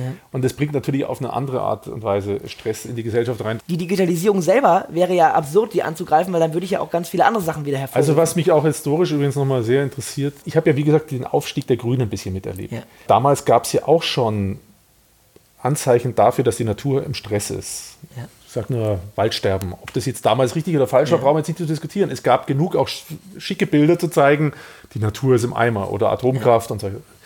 Was wirklich faszinierend ist, welche Bewegung ihr wirklich ausgelöst habt, weil ich sage mal, zumindest in Deutschland, klar kriegen wir ein bisschen mit, die Winter werden ein bisschen milder, aber eigentlich sind wir nicht richtig betroffen davon. Wir sind ja, das ist ein Riesenproblem. Auch, ähm, also, aber auf der anderen Seite ist die Bewegung ins Rollen gekommen, viel mehr als damals die Grünen aus meiner Sicht. Also hat, hat wahrscheinlich auch wieder mit dem, was wir vorhin schon diskutiert haben, die Digitalisierung und das Smartphone und der Aktivierung, die euch gelingt, oder? Damit das, zu tun. ist, das, das größte Problem ist einfach, oder das, das, der größte Nachteil der Klimakatastrophe, wenn es mir darum geht, sie zu bekämpfen, ist einfach der, dass sie aus einer, das ist, also der Klima, Klimawandel ist ja im Prinzip eigentlich Mhm. ein Umweltproblem. Umwelt ist nicht Teil des Klimas, aber Mhm. das Klima ist ein Teil der Umwelt. Und der klassische Umwelt oder klassischer Umweltschutz ist sehr, sehr einfach, weil er häufig sehr greifbar funktioniert. Ich habe also auch Parteien, die sich heute nun wirklich nicht rühmen, den Klimawandel zu bekämpfen, wie die CDU oder die CSU, ähm, haben ja ganz erfolgreiche Geschichten mit Umweltschutzmaßnahmen hinter sich. Also wenn es um vergiftete Seen ging, ähm, dass diese Probleme wurden bekämpft und sie wurden auch dann erfolgreich äh, gelöst. Und das ist einfach deshalb so, weil wenn ich irgendein, ich habe ein Dorf und der See ist halt vergiftet, dann kann da keiner mehr drin baden, ich kann, ich kann nicht mehr fischen, ähm, ich kann, äh, das Ding riecht komisch, also im, im schlimmsten Fall. Also ich habe ein sehr, sehr greifbare lokales Problem. Le Leute gehen auf die Straße, das Problem ist da und das muss man irgendwie lösen. Und ähm, es bleibt auch da, wenn ich es nicht löse. Der Klimawandel ist halt Nicht so, greifbar. so komplex in seinen Auswirkungen, dass er vor allem für industrialisierte Länder, die einfach sich gut zu wehren wissen mit ihrem Alltag, sehr ungreifbar ist. Also ich habe einfach die Möglichkeit, mich in Deutschland sehr stark vor den Konsequenzen der Klimakatastrophe zu verstecken. Also diese Möglichkeit haben wir noch alle. Es gibt in Deutschland niemanden bis jetzt, der das, sagen wir mal, so richtig krass am eigenen Leib spürt. Einfach deshalb, weil dieses Land, Ganz wenige. ja, äh, sicherlich, Landwir- das hängt dann Landwirte, natürlich ne? wiederum stark davon ab, ob man das, ähm, wie, sensibel man dafür ist. Aber wenn man es will, kann man sich davor wunderbar äh, Absolut, das ist Das ist gar kein. Problem. Aber trotzdem ist euch gelungen, eine Bewegung in Gang zu setzen. Ja, genau, äh, das und ist- das war ja im Prinzip genau, die Spur, auf der ich da war. Genau, das- Und dazu kommt eben auch noch, dass es eben, also die Problematik ist tatsächlich häufig dann auch jetzt gerade vor allem in anderen Ländern, also wir, es ist ja nicht so, dass der Klimawandel nirgendwen, nirgendwo betrifft, aber je industrialisierter das Land, desto besser die Klimaanpassung. Also ich kann sozusagen einfach, ich kann mich halt hier klimatisieren in Deutschland. Das ist zwar total fatal und totaler Quatsch, aber ich kann klimatisieren. Andere Länder können das nicht. Und sie haben natürlich auch andere ähm, Infrastruktur, die dann im, im Fall von Hitzewellen nochmal viel weniger tun können. Also blöd gesagt, äh, die die Hitzetote sind in Ländern wie Indien nochmal ein ganz anderes Problem, weil da ist die Hitzewelle eine andere, sie tritt in einer anderen Dimension auf und ich habe auch nicht die öffentliche weiß ich, Infrastruktur. wie du klimatisieren meinst. Ich habe jetzt gerade nebenher darüber überlegt, was, äh, wie meinst du das mit dem Begriff klimatisieren? Also wir können auf das, die Klimawandel recht gut Genau. reagieren Noch- mit, noch. Unser, mit unseren Klimaanpassung, genau. Also ich kann quasi, also ich kann, naja, es wird ein bisschen heißer in der Stadt, dann gehe ich halt nicht mehr in die Stadt. Ähm, aber ich kann ja sozusagen Netflix gucken. Oder da- das Wir sind Klimatisieren auch nicht Holland äh, oder Nieder, die, Niederlande, wo Genau. äh, Ja. gleich alles unter Wasser steht. Ja, Richtig. genau. Und auch dann kann man, weil wir relativ wohlhabend sind, kann man ganz gut Dämme bauen. Also es gibt sozusagen, Mhm. mit Klimatisierung meine ich einfach ähm, die Folgen nach, raus, aussperren. Also die, die Folgen nicht so reinkommen lassen, dass sie das alltägliche Leben aktiv beeinflussen. Mhm. Das wird immer weniger gelingen, das ist auch klar. Und das ähm, hat auch noch, äh, also äh, es wird immer konkreter, aber Mhm. noch ist es häufig abstrakt. Ja, ja, genau. Und das ist, glaube ich, das Problem, was auch dann eben politische Prioritätensetzung hat. Dass einfach die politische Priorität auf, an- auf anderen Themen Das lag. übrigens jahrzehntelang. nochmal eine Idee. ähm, Ich habe ja die Idee mit dem Podcast, das zum Thema Digitalisierung Ja. so zu machen, zu zeigen, was gibt es für Chan- Chancen, Möglichkeiten, Herausforderungen. Das Gleiche zum Klima machen, mit Leuten zu sprechen, die von dem ähm, Klimawandel so oder so betroffen sind. Zum Beispiel, ein Beispiel ist, die fränkischen Weinbauern Ja. sind davon betroffen, natürlich, weil Wetter äh, sich ein bisschen ja, verändert ja. und extremer wird, aber vor allem auch interessanterweise können die auf einmal Rotwein anpflanzen. Das ist hier den sie in Rheinhessen ähnlich. Ja, in Rheinhessen, Also genau. gibt- Da gab es schon einigermaßen guten Rotwein. Äh, Gibt sogar Vorteile. ja, genau, es gibt Vorteile und das ist, ich will jetzt nicht unbedingt das als ein Klima Nein, des. Klimawandels, äh, als ein Vorteil des Klimawandels Nein. darstellen, aber dass man mit diesen kleinen Beispielen darauf hinweist, wie dramatisch sich das verändert, das kriegen manche Leute gar nicht so mit, wenn sie, wie du sagst, in der Stadt irgendwie Ja. leben, sagen sie, ja, heute ist es wieder ein bisschen heiß. Die kriegen äh, die Folgen ja nur indirekt mit, ne? Genau. Also die und nur über die Medien. Ja, und ich glaube, das ist dann der, der, nächste Aspekt, das ist auch ein Aspekt, der mir persönlich sehr wichtig ist. Es gibt dann sieht die weltweite Klimaflucht. Also das Problem ist auch, dass die Fluchtbewegungen der Welt sich an dem Klimawandel ähm, oder den Klimawandel nicht ignorieren können und der Klimawandel wird extrem viele Menschen hervorbringen, die fliehen werden. Und das ist, das Problem ist halt auch, was ist das Problem? Es ist grundsätzlich nicht gut, wenn Menschen fliehen, weil sie dann ihre Heimat verlassen müssen. Und das ist dann, koppelt sich dann eben auch mit Rechts, Rechtspopulismus wieder, weil auf diese Fluchtbewegungen wird man in irgendeiner Form reagieren müssen. Also zum Abschluss nochmal eine Frage. Wo siehst du denn Fridays for Future in fünf Jahren? Ich glaube, das Fridays for Future ist ja nur ein Teil der Klimaschutzbewegung. Das heißt, es ist auch nicht zwingend notwendig, dass Fridays for Future in fünf Jahren noch Fridays for Future ist. Sondern das sind ja Leute aus der Klimaschutzbewegung und das nimmt dort eine Rolle ein, neben ganz vielen Akteuren. Es gibt ja auch noch das Konzept Klimaliste. Da, äh, ähm, Was ist das? Klimalisten sind im Prinzip Listen von Wissenschaftler und äh, KlimaschützerInnen, die momentan kommunal ähm, Listen aufstellen, um, um, um in Kommunalparlamente einzuziehen. Ich glaube, dass man neben dem Projekt Klimaliste, da bin ich ein persönlicher großer Fan von, äh, weil es eben auch eine ganz andere politische Alternative zu klassischen Parteistrukturen. Wir waren ja eben schon bei der Frage, wiefern sind pa- politische Strukturen in der Form eigentlich geeignet, um Probleme noch zu lösen? Oder inwiefern brauchen sie auch mal Alternativen? Halte ich das Projekt Klimaliste für sehr wichtig. Ich kann mir gut vorstellen, dass das in Zukunft auch auf Landes- und Bundesebene äh, funktioniert. Da muss man halt die richtigen Leute für finden. Ich kann das nicht versprechen.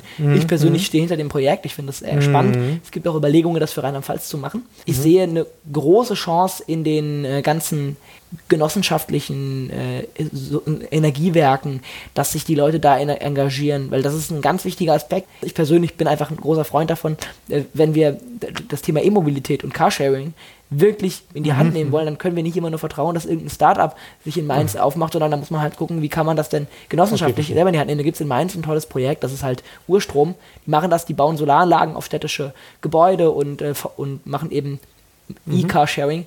Und das ist alles genossenschaftlich. Also das ist, das, da sehe ich halt aus der Zivilgesellschaft einen großen Aspekt, weil ich habe als Zivilgesellschaft nicht so sehr den Einfluss darauf, ob irgendjemand eine, eine tolle Geschäftsidee hat für meine Stadt. Und es ist vielleicht auch nicht immer alles überall rentabel, aber ich brauche trotzdem Infrastruktur. Ich kann es mir nicht leisten, dass immer nur dort ähm, an erneuerbaren Energien investiert wo es sich vielleicht für irgendeinen Investor lohnt, sondern ich brauche langfristig eine, ein, ein, eine gesellschaftliche Motivation dafür. Und dann da sehe ich die Genossenschaften. Genossenschaften, sehe ich in einer, in, einer, in einer wichtigen Position. Und das andere sind natürlich, ist natürlich die Frage, dass wir eben der Bereich Klimaliste Partei, inwiefern kann sich die Klimaschutzbewegung in den politischen Prozess noch stärker einbringen? Das ist nämlich im Prinzip das, worauf meine Frage abgezielt Ja. hat, als ich gefragt habe, wo steht Fridays for Future in fünf Jahren. Da habe ich auch noch ein bisschen mit reingemixt in meiner Frage, oder als ich das gedacht habe, diese Ja. Frage, dass du damals sehr toll im Vortrag erwähnt hast, wie lose ihr organisiert seid, Ja. wenn ich das richtig verstanden habe. Ist, Fridays for Future ist eine Mega-Brand aus meiner Sicht, Ja. die ähm, aus losen Verbund ja entstanden Genau. ist. Da hat ja keiner die Idee gehabt, wir machen jetzt hier mal eine Kampagne, die nennt sich Fridays for Future oder eine Partei und die macht eine Kampagne, sondern ihr wart ja lose Aktivisten, die sich unter diesem gemeinsamen Brand Genau. Fridays for Future zusammengesammelt haben. Und darum zielte meine Frage so ein bisschen darauf ab, glaubst du, dass sich diese Marke erhält und dass das sich in eine feste Struktur gießt? Also heißt eine Partei vielleicht? Oder Also ich zersplittert das wieder Eine? Partei ist, ist nahezu ausgeschlossen. Das hat einfach Okay. damit zu tun, dass auch viele Leute innerhalb von Fridays for Future sowohl in Jugend- als auch Parteiorganisationen aktiv sind, Mhm. als auch, dass es eine Partei zu gründen in der heutigen politischen Zeit nahezu zum Scheitern verurteilt ist. Schade eigentlich, ärgerlich. Ja, aber man muss da auch überlegen, warum? also Ich glaube nicht, dass das, dass das der Weg zum Erfolg ist. Also bei den Piraten sieht man ja, wie schwer das war, ne? eine Partei zu gründen. ich glaube nämlich, dass, dass das Problem ja auch in den Parteien liegt. Und wenn wir eine Partei gründen, dann sind wir quasi die neuen Grünen und da, da werden dann immer wie die Grünen. Also für mich sehe ich da nicht den, den wirklichen Unterschied, weil auch das Konzept ist für mich ein Konzept, was zu der Krise geführt hat, wie wir sind. Ich will nicht die Parteien abschaffen, ich bin ja selber Mitglied einer.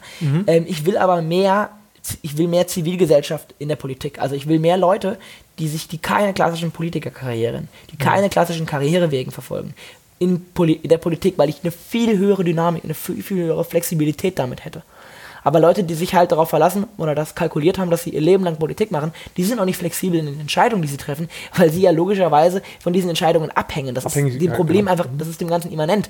Also das kann man ihnen auch nicht übel nehmen, weil wenn, Mhm. wenn jemand seine, sein Haus, seine Frau und sein Auto, also ein bisschen blöd mit der Frau, aber Mhm. sein Haus und sein Auto darauf baut, dass er ein Mandat inne hat, dann ist er in diesem Mandat nicht flexibel, sondern er dieses Mandat oder er Mhm. hängt von dem Mandat ab, also vom Wählerwillen. Das ist, glaube ich, dann einfach für politische Innovationen in der Form, wie sie, wie sie brauchen, um die Krise zu lösen, nicht mehr ganz gut. Und was ich mir halt, ich habe das eben angesprochen, das Projekt Klimaliste, ist natürlich nicht so einfach. Ich glaube aber, dass das zum Beispiel ein guter Mittelweg ist zwischen Parteigründung und ähm, politischem Konkurrenzverhalten. Weil wenn ich mir jetzt zum Beispiel überlege, wenn ich jetzt als Aktivist, ich gehe auf die Gas und hält mein Schildchen hoch und sage Klimaschutz, dann habe ich damit auf die Gesellschaft einen kleinen Einfluss. Wie viel Einfluss habe ich auf eine Wahl damit? Das kann jetzt gerade noch funktionieren, aber das kann in eineinhalb Jahren auch ganz anders aussehen. Dann gibt es andere Themen, die vielleicht in die Öffentlichkeit möchten. Und wie kann ich es dann schaffen, beim dritten Mal hintereinander, beim ersten Mal bei der Europawahl hat das geklappt, wie kann ich es beim vierten, fünften Mal schaffen, mit meinem Thema immer noch total die Wahl zu beeinflussen. Das Stichwort Diskursverschiebung. Das ist eine Frage, die kann ich oder die würde ich sagen, die ist mit einem Projekten wie Klimalistenprojekten, wenn man die gut macht, super zu beantworten. Weil dann steht nämlich, dann stehen Leute, die keiner Partei oder wenn sie einer Partei gehören, nicht für diese Partei kandidieren. Also die, die keine Parteistrukturen haben, die keine ähm, politischen Karrieren verfolgen und die auch keinen Overhead dahinter haben, die sich mit Wissenschaftlern auf eine Liste stellen und sagen so, wisst ihr was, ihr wollt in die Bürgerschaft, wir wollen auch in die Bürgerschaft. Und dann habe ich eine ganz andere ha Position der Klimabewegung, weil ich auf einmal ähm, im Wahlkampf bin. Ähm, wäre die Alternative, du hast jetzt, ich habe vorhin äh, da ein bisschen hinterhergehinkt mit dem Mitdenken, mit der Klimaliste. Das Ja. könnte man ja jetzt als Themenliste, äh, also als Ja. abstrakten Überbegriff nennen. Anstatt Parteien habe ich immer Themenliste. Heute habe ich das Thema Klima, dann hast du es Ja. jetzt Klimaliste genannt. Also Ja. gehen alle drauf, die sich pro Klima engagieren wollen. Jetzt sagen wir mal pro Immigranten, dann hätten wir eine Immigrantenliste. Ist- Habe ich das, auch richtig verstanden, was du meinst? Ja, nicht ganz. Also ich, Okay. ich möchte keine themenbezogenen Listen für jedes Thema. Das Okay. würde, glaube ich, ein bisschen was sprengen. Ich glaube, dass eine Klimaliste, wenn sie eine Klimaliste macht, muss sich auch zu allen Themen äußern. Okay. Ich glaube nur, dass das Thema Klimaschutz kein normales tagespolitisches Thema ist, sondern dass es eine Brisanz hat, ähm, wie kaum ein anderes Thema der letzten 100 politische Jahre, 100 Jahre. Und insofern ist eine Klimaliste eine Lösung, wo ich in diesen politischen Wahlkampfprozess so massiv eingreifen kann und gleichzeitig konkurrenzfähig bin zu klassischen Parteien, ohne eine Partei zu gründen, was, der, was dem Thema Klimaschutz langfristig sehr helfen kann. Das muss man natürlich mit den richtigen Leuten machen. Also man kann das jetzt nicht irgendwie aus Spaß, also kommunal kann man es aus Spaß machen, ähm, auf Landesebene oder auf Bundesebene, das ist auch ein bisschen früh jetzt, 2021. Aber ich sehe das als, ich sehe das als eine Möglichkeit, wie eine Klimabewegung, und da spreche ich nicht nur von Ja, ja. Fridays for Future, sich prinzipiell weiterentwickeln kann. Weil das Problem ist einfach, wenn ich Politik mache, dann habe ich, ich mache irgendeinen Skandal. Der Skandal ist, Schüler steigen in die Schule. Und das ist langweilig geworden. Es gibt noch andere Skandale. Der Skandal ist was? 1,4 Millionen Menschen auf der Straße. Also FFF ist deshalb auch bekannt und, und noch so erfolgreich, weil wir immer wieder schaffen, Skandale zu erschaffen. Gut, die 1,4 Millionen Menschen sind kein Skandal, aber sie sind wichtig. Und ich muss irgendwann, wird es schwierig. Das heißt, ich muss neue Räume erkämpfen, in denen ich neu agieren kann. Wenn ich also immer nur Aktivismus mache, dann bin ich halt irgendwann nicht mehr wichtig. Das, das haben Medien nun mal einfach an sich. Genau. Und deshalb ist so, Deswegen hatte ich auch ein bisschen Ja. nachgefragt, ne? weil Ja. man, man es geht nicht darum, jetzt jedem Thema eine Liste zu geben. Genau, glaube, und, und, und äh, es gibt halt in den Medien, ähm, Ja. ohne die jetzt böse, ich bin eigentlich Freund von Medien, aber die, also ich möchte die jetzt nicht dissen, Mhm. aber es gibt in den Medien, gibt es ja immer so Hypes. Und jetzt dann hat man halt Fridays for Future mal als einen Hype und plötzlich kommt irgendwas anderes, dann ist Fridays for Future vielleicht wieder abgehypt und. Äh, kommt nicht mehr richtig das in ist die ja Gänge. im Prinzip, Prinzip schon medial. Das ist also aus Sicht der Medien ist es schon längst passiert. Ja. Ich weiß nicht, ob jemand mitbekommen hat. Ähm, die Medien haben das ja versucht. Wir haben es nicht ganz hingekommen. Also der Fridays for Future Hype ähm, ging schon sehr stark hoch und dann hat man im September, als dieser riesen Klimastreik war, da hat man dann auf einmal hat sich viel gedreht. Also auch die mediale Berichterstattung wurde eher negativer, kritischer.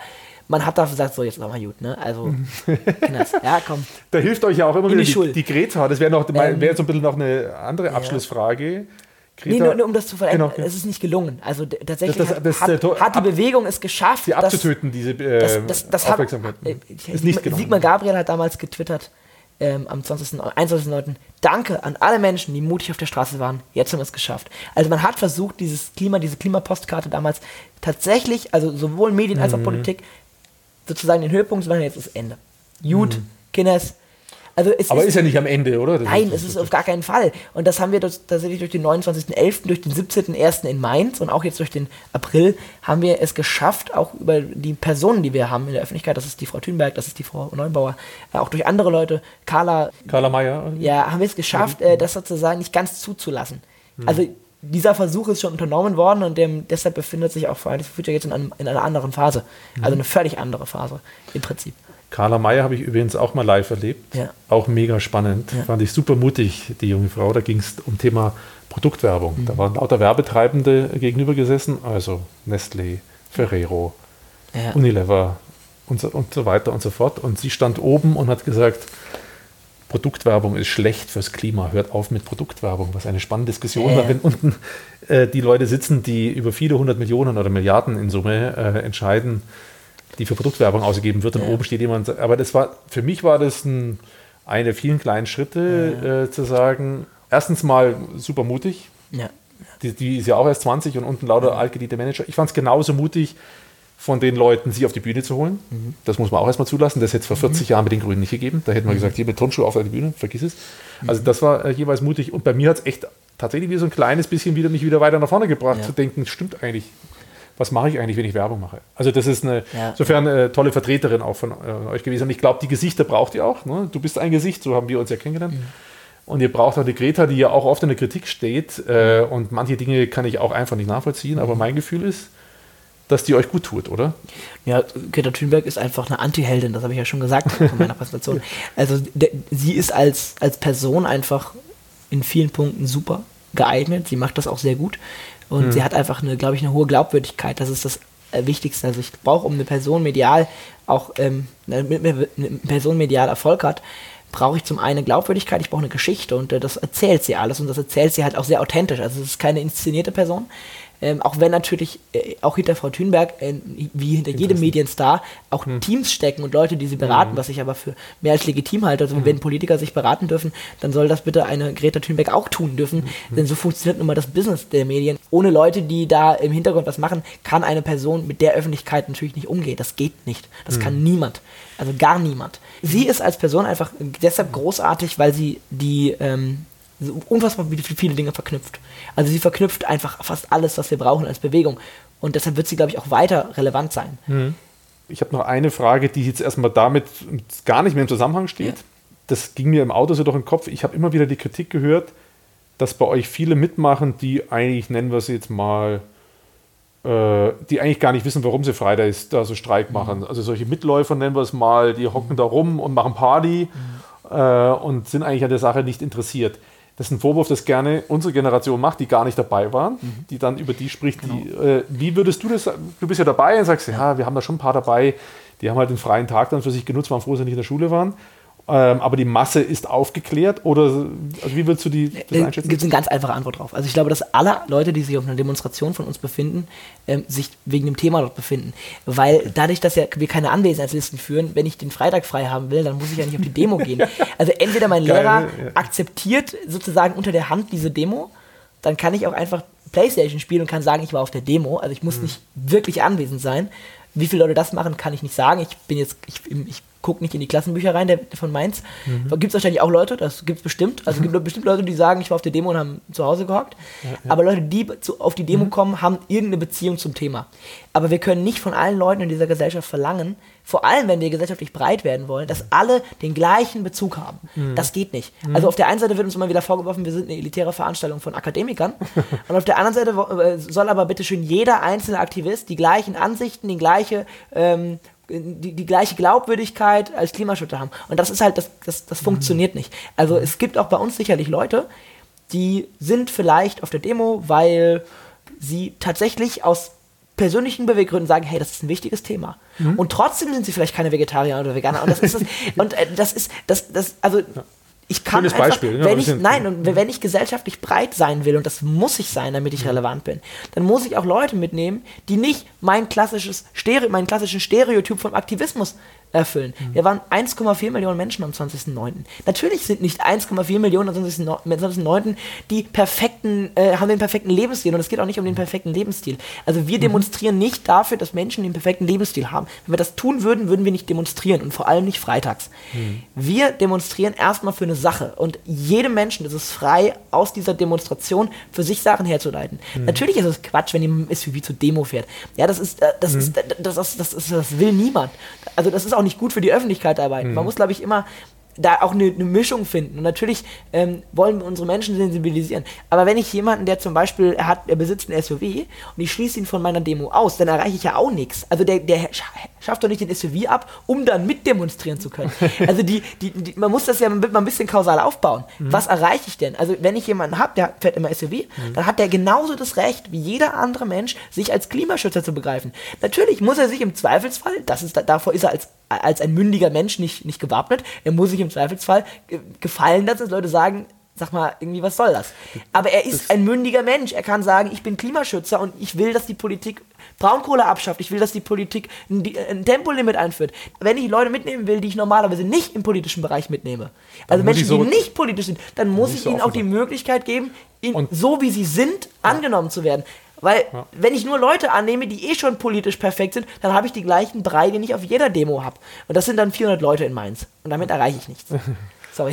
Nein, nein, nein, finde ich toll. Finde ich eigentlich auch ein schönes Schlusswort, sogar auch persönlich. Ja, für mich als SUV-Fahrer. Ich darf auch auf eure Ja, Demo kommen, weil ich ja du darfst, letztendlich. du darfst auf jeden Fall auf die Demo kommen. Ich bin natürlich trotzdem äh, Ja, ja. Im, im, im, im Konflikt Mein damit. Denkprozess läuft, das Und kann ich dir sagen. Und ich, Äh, und ich kann dir nur empfehlen, dir, wenn du dann in zwei, drei Jahren die Möglichkeit hast, dich für ein anderes Auto zu entscheiden oder vielleicht auf gar kein Auto umzusteigen, dir zu überlegen, was will ich denn jetzt? Kann ich es vielleicht hinkriegen, einen Lebensstil zu führen, der mich entweder meines Autos entledigt oder mir, oder mir ein Auto zu holen, was eine höhere Nachhaltigkeit erfüllt. Aber ich kann ja dich jetzt nicht von der Demo, wenn ich dich jetzt auch von der Demo ausschließe, dann behältst du dein SUV und irgendwie ähm, Dann schaffst du ja Fronten. Und da hat der ja. Habeck mal was Schönes gesagt, wenn wir uns nur noch anschweigen oder anschreien, ist ja auch nichts geholfen. natürlich nicht. Und wenn man mir sagt, du darfst Genau. nicht mitmachen, weil äh, Also wir brauchen quasi mich eine gesunde ausgrenzt. Front. Eine Front, in der Dialog stattfindet, die aber trotzdem so insofern Front ist, dass sie politisch was aufzeigt.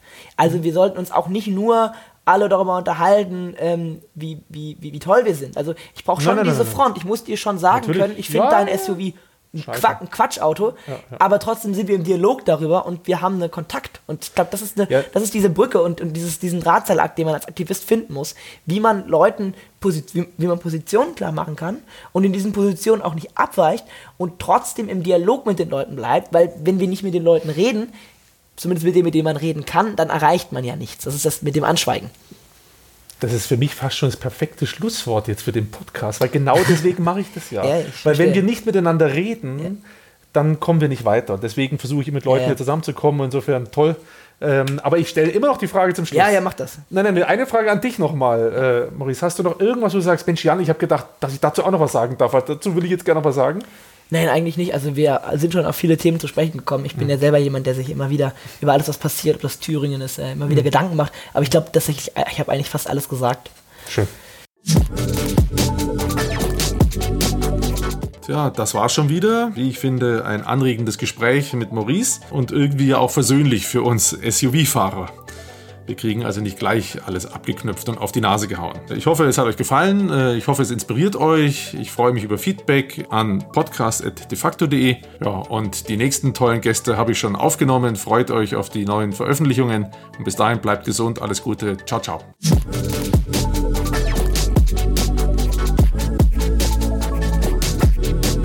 Digital Life. Talk. Mit Jan Möllendorf.